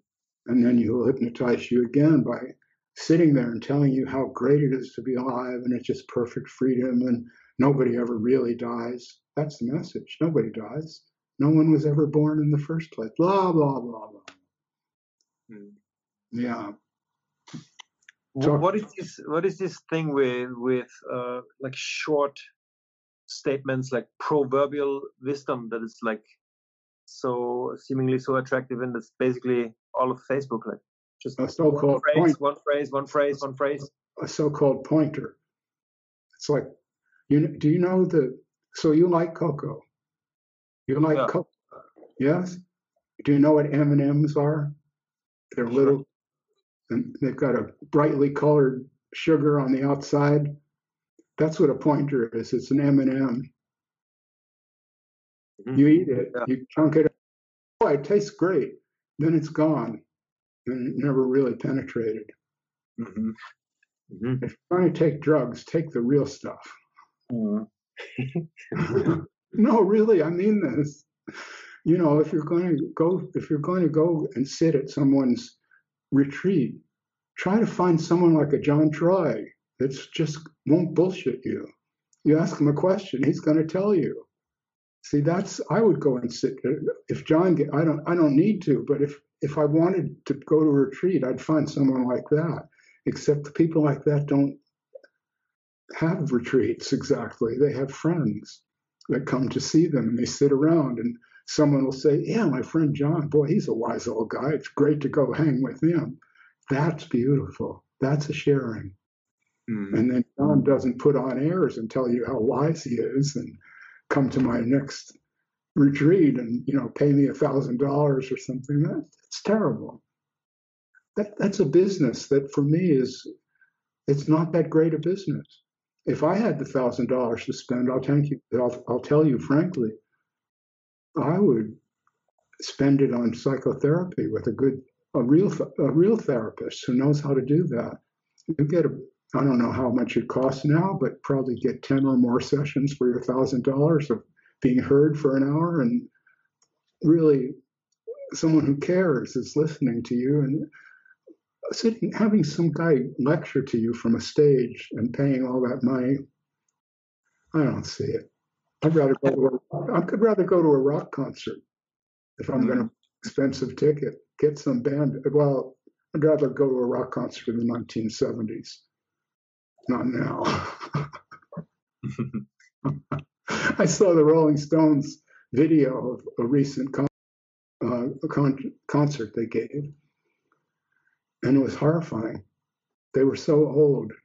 it's terrible. They were they weren't doing it doing it anymore. They were doing a parody of the parody they used to do, which was a parody of the parody they used to do ten years before that, which was a parody of the previous parody, which is a parody of what they actually did.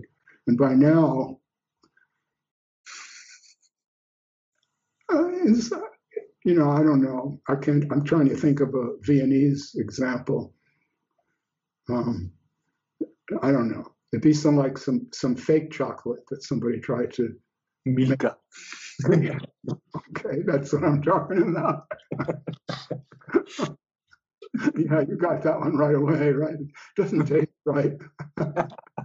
it doesn't have the essence. There's something that see the chocolate's great, but if the drug properties have been blended away and it's been all filled up with crap, you're not going to get the buzz.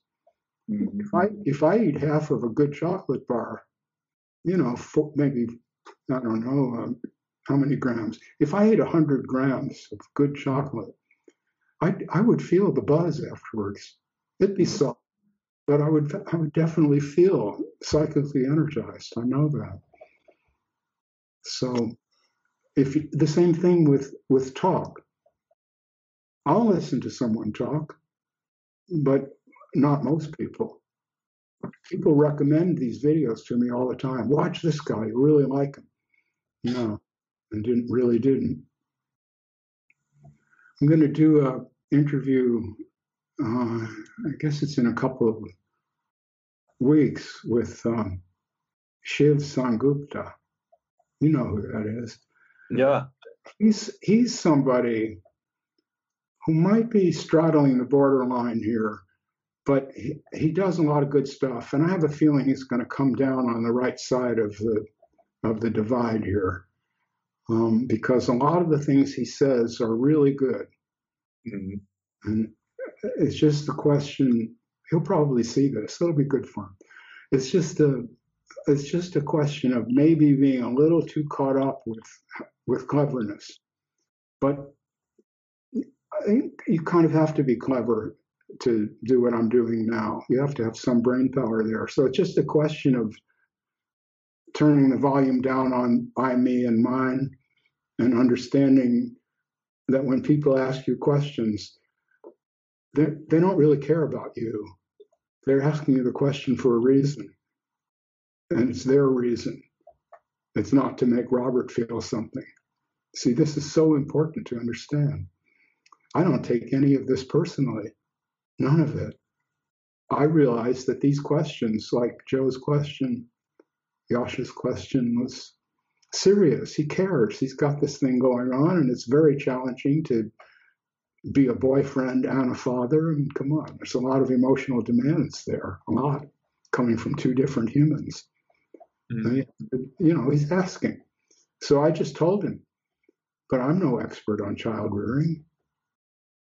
I never studied that. I have no PhD in child rearing. And if I did, I'd be the last person to talk to about it. so, see, this is what we got to understand. We're really on our own.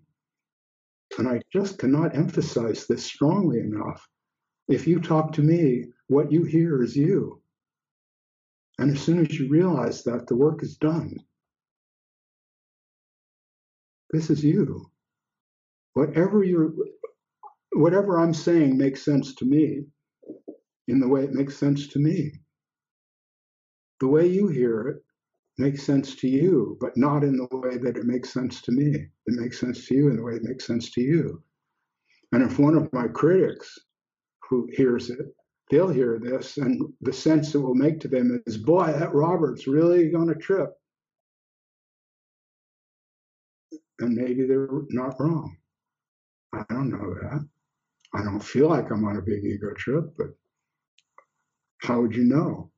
You see, and that's where all of this. You see, I, am This is this is radical self-acceptance. Is the attitude towards yourself, not your attitude toward me. My attitude attitude toward me is I don't know who I am. I have no way of knowing that. Where am I going to stand outside of myself to be a fair observer of Robert? Nowhere. It doesn't exist. And when these are the things that people won't tell you, they won't tell you this truth that you're lost in a way, and there's no way to be found. This is you on this. You're like a shooting star. This is your this is your ride, and you'll never really know what that is. You can't. You have to go for the ride. That's how you find out what it is not by analyzing it, not by going to some guru who tells you, oh, the self, yes, well. God shines down and intelligence hits the human receptacle and plugs it in, enlivened, and that's, that's me. You're really God. Oh, horseshit.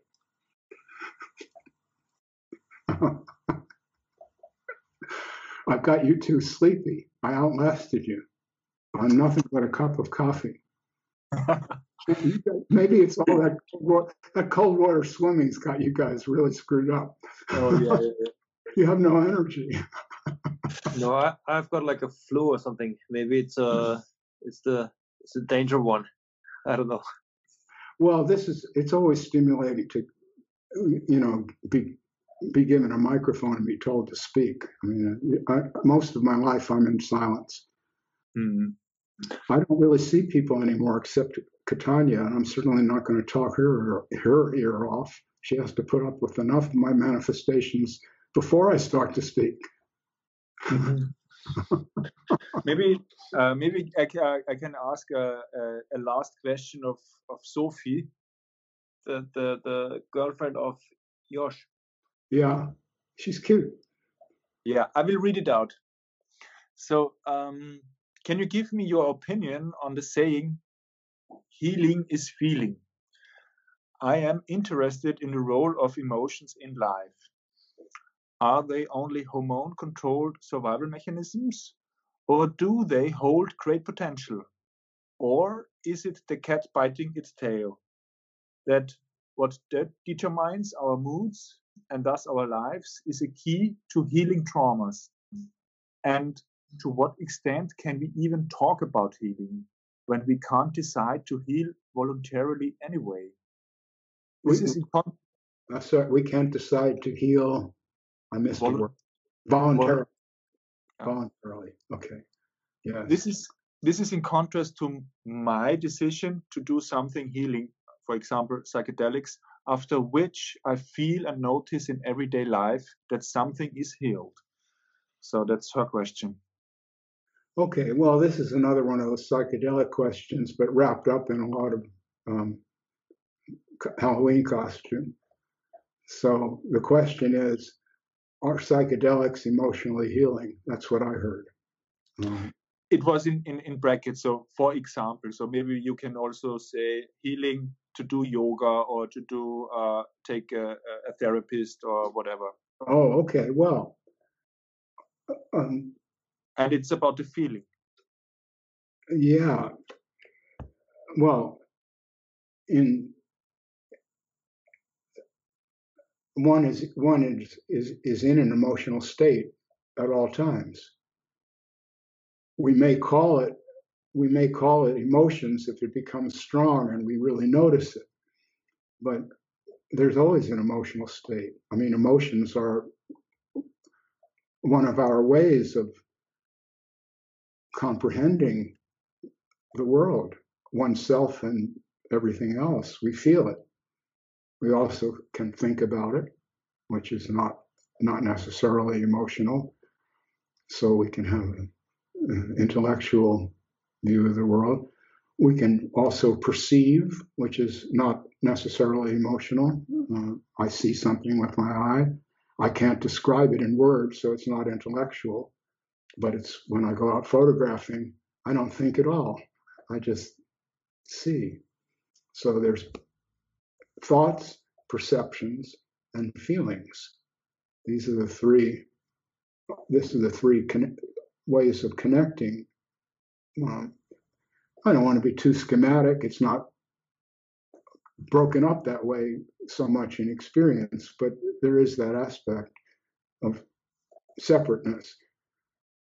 If I, I may, I may be able to see something, let's say a dead body lying in the road, and may think about it without feeling much, right? Or I may see that and go, oh my God, and all I am is feelings, and there's not really any. I've even stopped seeing it. I'm going, oh no, and and I'm not thinking about it.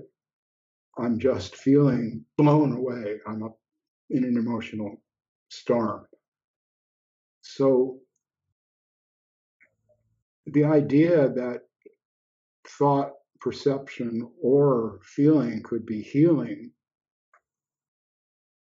is like it's too restricted. Yes, uh, there are there are ways that feeling emotional, that tuning into the emotional level could be very healing. But just doing that might not be healing. It might be really upsetting. I don't know that. And you see, that's Sophie, this is part of what I'm trying to get across. This is your laboratory. I don't have an answer to your question. Nobody does. People can say all kinds of things about it. Someone could develop a whole textbook on emotional healing and tell you how to prepare for emotional healing, what clothes to wear. Maybe you have to take a, a long soak in rose petals and put all kinds of aromatherapy in the room, and then you have to say prayers and just open your heart and all this stuff, and you'll come to me and we'll experience the great love, and that will heal our cancer or whatever. I don't know that, and neither do you, and neither does anyone else. And so, since you began this session talking about freedom, freedom in the, in the age of plague years, COVID. Maybe we could answer, end it on that also, Sophie. If something hurts, you have to heal it. Yes, and there's all kinds of modalities, healing modalities. If if I have a broken arm, maybe I have to put it in a cast for a while. I, I did have, and it was kept immobile for a few weeks. The bones can knit, and then you can take the cast off. So if there's emotional healing, maybe I have to go to a special place where there's a special atmosphere and it's calm and tranquil and I can let my feelings run loose. It's unthreatening. There's no, I don't have to defend myself against the outside world. So I go to a retreat and there's an emotional healer there who comes and speaks with me every day. Sure, that could help. Nothing wrong with it, but it doesn't necessarily, it's not guaranteed to help. Nothing is. If only there was just this one key that we could stick in the lock and turn it and we would be healed, that would be beautiful. But there isn't. And I worked in a healing profession. And one of the things you learn is that sometimes you fail. People come to you and you think you have a good method, but when you try the method out, nope, didn't work. So I feel, I agree that, that feeling can be very helpful to healing, but so can thinking be helpful if it's a certain way of thinking.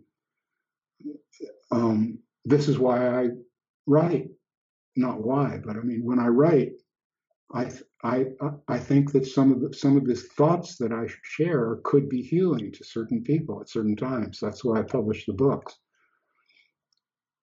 And I think that an art project can be tremendously healing, and that's not that might be about more about perception than about feeling or thinking. It might be you go out with a pad and a pencil and you sit at a cafe and you have your your Viennese coffee and you look at the beautiful woman sitting at the next table and you try to sketch her and you're looking at her and sketching and maybe after an hour of that you feel very calm and happy i don't know see i don't know and neither does anyone else so it's your laboratory sophie and if you you've heard a lot about ayahuasca and all this. I get that. Psychedelics are a, a big craze right now. I'm not saying it's wrong. It's, I, I, certainly did some psychedelics.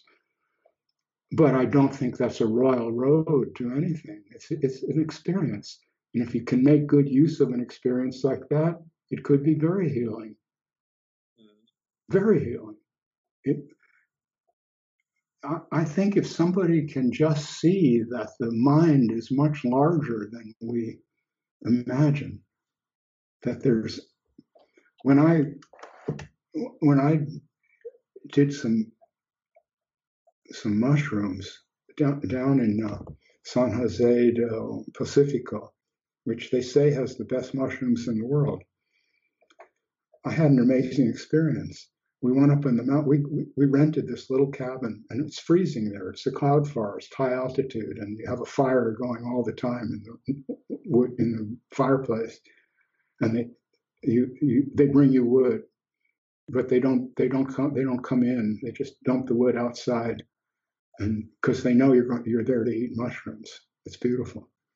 So you go up and we went up and hiking up in the mountains and met some people high up there who had the mushrooms and asked if we could buy some. And they said, You can't buy them, we'll just give them to you.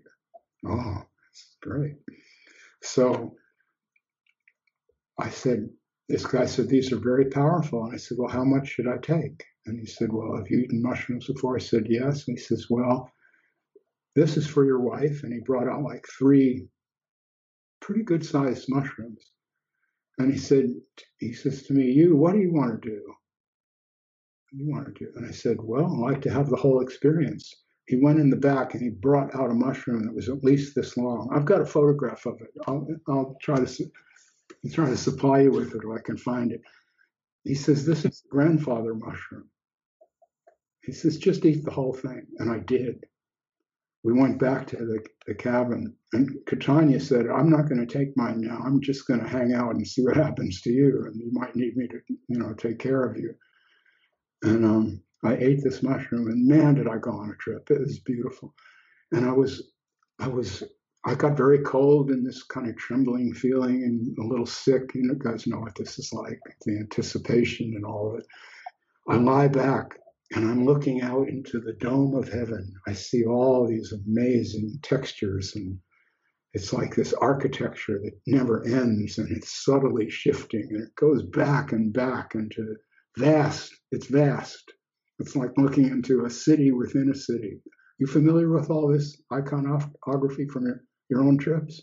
Yeah. From mushrooms, yes, yes. Yes. So I'm looking there and I'm seeing this um, this show. It's like a light show almost, but it isn't a light show. You're look. It's almost like you're in this other world, and the rules of architecture are different. They're just different. Okay. Suddenly, it begins to darken, and the whole thing goes black, and I'm looking into just blackness, nothing, absolute zero nothingness, except and this is the strange part, which is illogical and can't be imported into conversation. You can just talk about it, but you can't show it. I could still see the architecture. It, and when I came out of that and began to sit up, Caitanya said, Well, and I said, I saw the black on black. Mm-hmm. I said, I saw the black on black. It's a paradox. I mean, it was total blackness. There was nothing to see. And yet, somehow, I, I saw this. It was amazing. I mean, I've puzzled it out long afterwards. Like, what could that mean? What, you know, what is it? Is there really this other world that I, that the mushroom entities drag you, take you in there, and they're all laughing and everything? Is that, is that a real world, or is that Walt Disney in, in Robert's mind, and now I get to see it because it was always there. The structure of the brain was always there. Maybe I'm just seeing the structure of the brain. Maybe I'm seeing the, you know, I don't think these questions are questions that can be answered. I don't I don't even care to think about answering them. If you think that a psychedelic experience will loosen you up in some way, and you and you you can stand it, do it. Do it. But mm-hmm. my only advice uh, is prepare for it somehow. I can't tell you how, but take it seriously. Tell yourself, I have a reason for doing this. And this is the reason I'm going to prepare because this is meaningful to me. This, I'm not just going to eat mushrooms and go dancing like some people like to do. No, I'm going to stay home or wherever I go, the woods, whatever. I'm just going to get really stoned and have my experience and later hold it and think of it. That's what I would, do. that's what I did do do. Um, maybe maybe because you were talking about um, uh, you cannot answer the question what what what this means when you have this uh, psychedelic experience mm-hmm. and uh, i always wanted to figure out um, the out of body experience and recently because i'm a, a, really i'm a tech nerd actually and i really um, I'm on into the full self-driving car capabilities of the Teslas and their software and how they build it and how the computers are feed it with all the video streams of the cameras and stuff. And I just looked at this video uh, on the screen of the Tesla, and they provided uh, a new update just to a few beta tester, and the car the full self-driving car has I don't know, let's say eight cameras around from the from the back and the side and the front, like eyes, mm-hmm. and the computer inside the car is fed with the algorithm algorithm, and it's able to uh, make a perspective on the screen of the car inside the car that is from above the car and sees everything around like the other cars, the passengers, the, the, the, the, the, lanes and the stop signs and traffic lights and, and everything.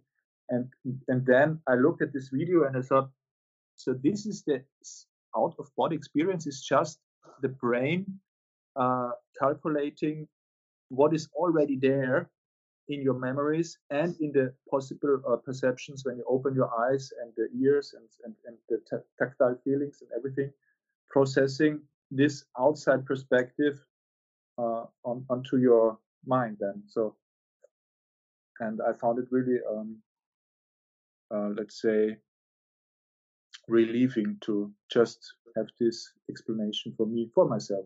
Well, that's a psychedelic experience in itself. Not a chemically induced one, but it's definitely a shift of perspective. Mhm. You know, psychedelic, you know, means the psyche is the psyche. It means mind manifesting. Manifesting the mind is what psychedelic means. It's a mind manifesting chemical. So this is a mind manifesting video because it opened your mind to it. Yeah. Yes. So, um, and that's artificial intelligence that creates those images. They weren't the way that those programs, the AIs work, they're given some initial guidance by the designers. But after the initial guidance, they just keep repeating. Sometimes they get it wrong, and then the designer will take that that part out of the program. Now this this this line of code caused it to veer off and hit the stop sign out out. And but then the, the the AI writes more lines of code. The, the computer people aren't constantly writing this. The, it's the experience of driving that creates the input, the reiteration of the of the code. See, so eventually these AIs become so powerful that they can predict a lot that a human being cannot predict. And that's when we get this a Tesla. Although those are not as good as they need to be yet. Um, Not not not yet. Yeah. well, to give you to give one example, it's it's so interesting talking to you guys because here we are almost three hours into it, and I'm Boy. still I'm still going. Um, suppose you know you know have you uh, you probably have heard of the trolley problem in ethics, yes? For the people who haven't, there's a there's a train coming down the tracks, and you are at the switch, and there's five people on one of the tracks, or if you throw the switch, it'll just hit this one guy on the other side. What would you do? And that's a problem in ethics. So um, now suppose the idea is you are you've just bought a new Tesla, and the Tesla is driving down the highway with you in it. But there's five people in the road. But if the Tesla swings off, yes, it will go over the cliff that's by the side of the road and you will die, but those five people will be saved. Well, that might be the right ethical solution, but would you really buy a car like that? Mhm. No. Not really. No, I don't. I don't know. I think I'd rather just drive myself, make my own decisions. so, you know, I use AI a lot these days in photography. I have an AI program that is very beautiful that can take the noise, the electronic noise, out of a photograph without uh, hurting the, the sharpness of the photograph, which until recently you would do that yourself with another program, but that program was a real compromise because the more you reduce the noise, the more you lost the sharpness also of the of the image. And I like sharpness in my images. But this new one is a vast improvement. It analyzes every pixel of the image, and there are millions of them, and decides which ones are noise and which ones aren't. And it's pretty good at deciding. Not perfect, but it just takes the target pixels, which are the noise, and erases those and leaves most of the information. Yeah, some is lost, but 20% instead of 80%.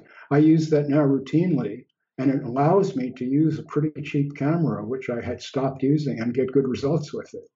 Wow. and see, that's really nice because What's the program called? What's what's what's the name of the application? it's called Topaz Denoise AI. Ah, Denoise AI. See, I've got, I've got, yeah. Oh, you got, I've got this camera here. This is a beautiful camera. This is a is Sony? No. This is a uh, a Ricoh GR. Ricoh GR. Ricoh GR. This is just pretty much a, a street photographer's dream of a camera. Why I say that, what happened here? My, my, great photographer. Oh, yeah, there we go. I don't know. Let me see if I can get that where you can see it. Beautiful. People, I mean. Ah, yeah. Yeah. See, this thing is really cool because it has a large sensor in it. The phones have these tiny, they're like the size of a grain of sand or something, or a grain of rice anyway. They're in there. That's recording all the information. Well, that is so bogus that they have to use this really complex software to reconstruct the whole thing. I can't stand it because I, I, want to be in control of all that process. Well, with this camera, I can, and it's got a very large sensor in it, and yet it's small and it can just slip in my pocket and carry it in the street. Well, I stopped using it because I couldn't get the results that I wanted with it. So I'd always have to I always have to bring out something like this. And the thing weighs, you know, a couple of pounds and got it around your neck all day. And, you know, um, but, and I still like it. It still does get better results than the Ricoh, but the Ricoh gets more than acceptable results. I like them. So I can just stick this in my jeans pocket and go out for a walk and be ready to. So that's AI. Mm-hmm. Before the AI, this camera was okay for certain purposes, but not good enough for me. Now it's good enough for me, just because this $75 program um, exists and upgraded the whole thing. So, in a way, the AI is really great. In another way, it's AI that's tracking all of us constantly. And so, it's a brave new world, my friends. I'm not gonna I'm not gonna be in it much longer, but you two probably will, which is really exciting. Yes, I'm excited. Yeah. right? You're excited, right, to see what will happen. Yeah. Yeah, beautiful. I wish I could stick around and see it too. It's I, am very interested in technology and science, as you know, and development and the mind and all and how what happens when technology and the mind hook up as they I mean already I am much brighter now than I was 20 years ago because now it's me and Google. And that's a lot. I mean, when I write, I used to write in, about technical subjects and such. I wrote dissertations and all this. When I would do that, what I had was the books that I had on my shelf and the, the notes I'd made on three by five cards of what I had gleaned from those books. And now I'm writing about psychology. Now if I have a thought, I can just Google it and wow, I'm, it's like and, anything that Freud ever wrote, if if that's my interest, it isn't. But if it were, I, I can I can access it immediately. It's amazing. I mean, so Robert and Google are actually Google is my part of my mind. When I say find your own mind, that's what I'm talking about. Whatever information I have access to is my mind it's not just this the brain and the head here. See, it's it's it's and so, yes, that's Michael. You got that. So if you if, if we understand this, we don't have to be hung up on all this spirituality bullshit. It's happening right here, in in in, in right in front of us. We don't need a shaman. We have we have amazing minds now. We can we can see pictures of what a computer sees when it makes drawings and all this. And you know, it's it's it's wonderful. I'm excited. If I if seriously, as I said, it's hard to get up in the morning some days, most days. Half an hour or an hour. Oh God, is it worth it? And it is. So far, it's worth it. And I think if it was just this level of degradation, it'd be worth it for a thousand years because it's going to be beautiful or horrifying to see what happens, maybe both. But I, I've got these teenage grandchildren, and they are so hip to this stuff already. They're way ahead of all of us. They grew up with all the screens and everything, completely grew up with that. They're just out there with it. my my grandson invents all this stuff and he gets the information online on how do you fashion. He gets an idea and then he can go and research how do you how can you make that out of wood or what tool do you need? Immediately just bam and he's got it with five minutes after the idea to make the thing. He knows how to make it. It's amazing. Yeah. Yes? Yeah. Okay i'm going to put a capper on that one though. I learned photography in wet dark rooms with odors coming up and uh, harsh chemicals that maybe got me sick and split my my fingers. I know people use gloves and tongs, but when you're really in a fever, mm-hmm. all that. Oh, you, we were talking about um, uh, self efficacy before. You kind of lose it when you're in an artistic miasma and you're just in there and you just want to make the print. You can't really that's me anyway. i seem a little crazy. And um, when, to, when you project the negative down onto the paper, and now you're using your fingers to modulate the light so that some parts get it more or less, and all this.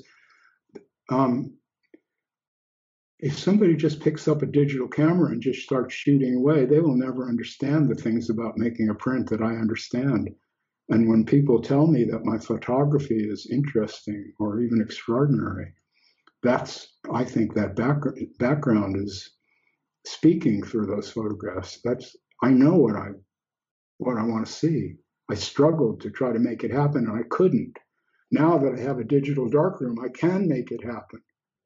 These guys can too, but they don't. They use the all the AI stuff right now, a commercial photographer can buy an AI program that can take a pimply face portrait of some teenage model who's got a great face and beautiful body, but zits all over her face. Press one button and all that goes away, and now she's this beautiful chick. Mm-hmm. Uh huh. Well, okay, but what did he get out of it besides the money? When I work with a photograph, that was the photograph I took in the street. And now I'm getting to see it again for as long as I want and work on it and absorb it. And that's why I took it in the first place, because that interested me and I wanted to, what's going on here? So it's the engagement that is being taken away. Every, everything that the AI gives you, it takes something away from you. I like to drive. I enjoy driving yeah, if I saw I'm on a freeway for a two hour drive and this thing could stay in its lane and not hit anything, sure, switch it on. Good. But most of the time, yeah, you know, I like this car. This is cool. I like this motorcycle. It's fun to drive. You know, I don't really, probably in 30 years, it will be illegal to drive. You won't be allowed to because you're too dangerous. The AI is much, much better than you. Certainly, it would be crazy to do it you would be crazy to drive. It would be, yeah, I guess, like like, like now riding a horse on the on the on the highway or something. That's there you go. People will say, people say, "Did you hear about Michael? Do you know what he did? This guy's crazy. He took a car out and actually drove it. He drove. You it. don't know. You don't know how he drives.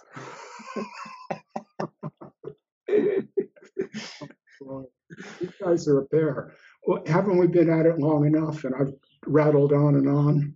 You have enough material here, right? Yeah, yeah. And we can cut cut ten minutes out of this one. Yeah. At least fifteen. 10, 10. I enjoyed this so much just seeing you two again. It's really a pleasure. I wish we could see each, more of each other in this in this haunted world. Maybe one more time.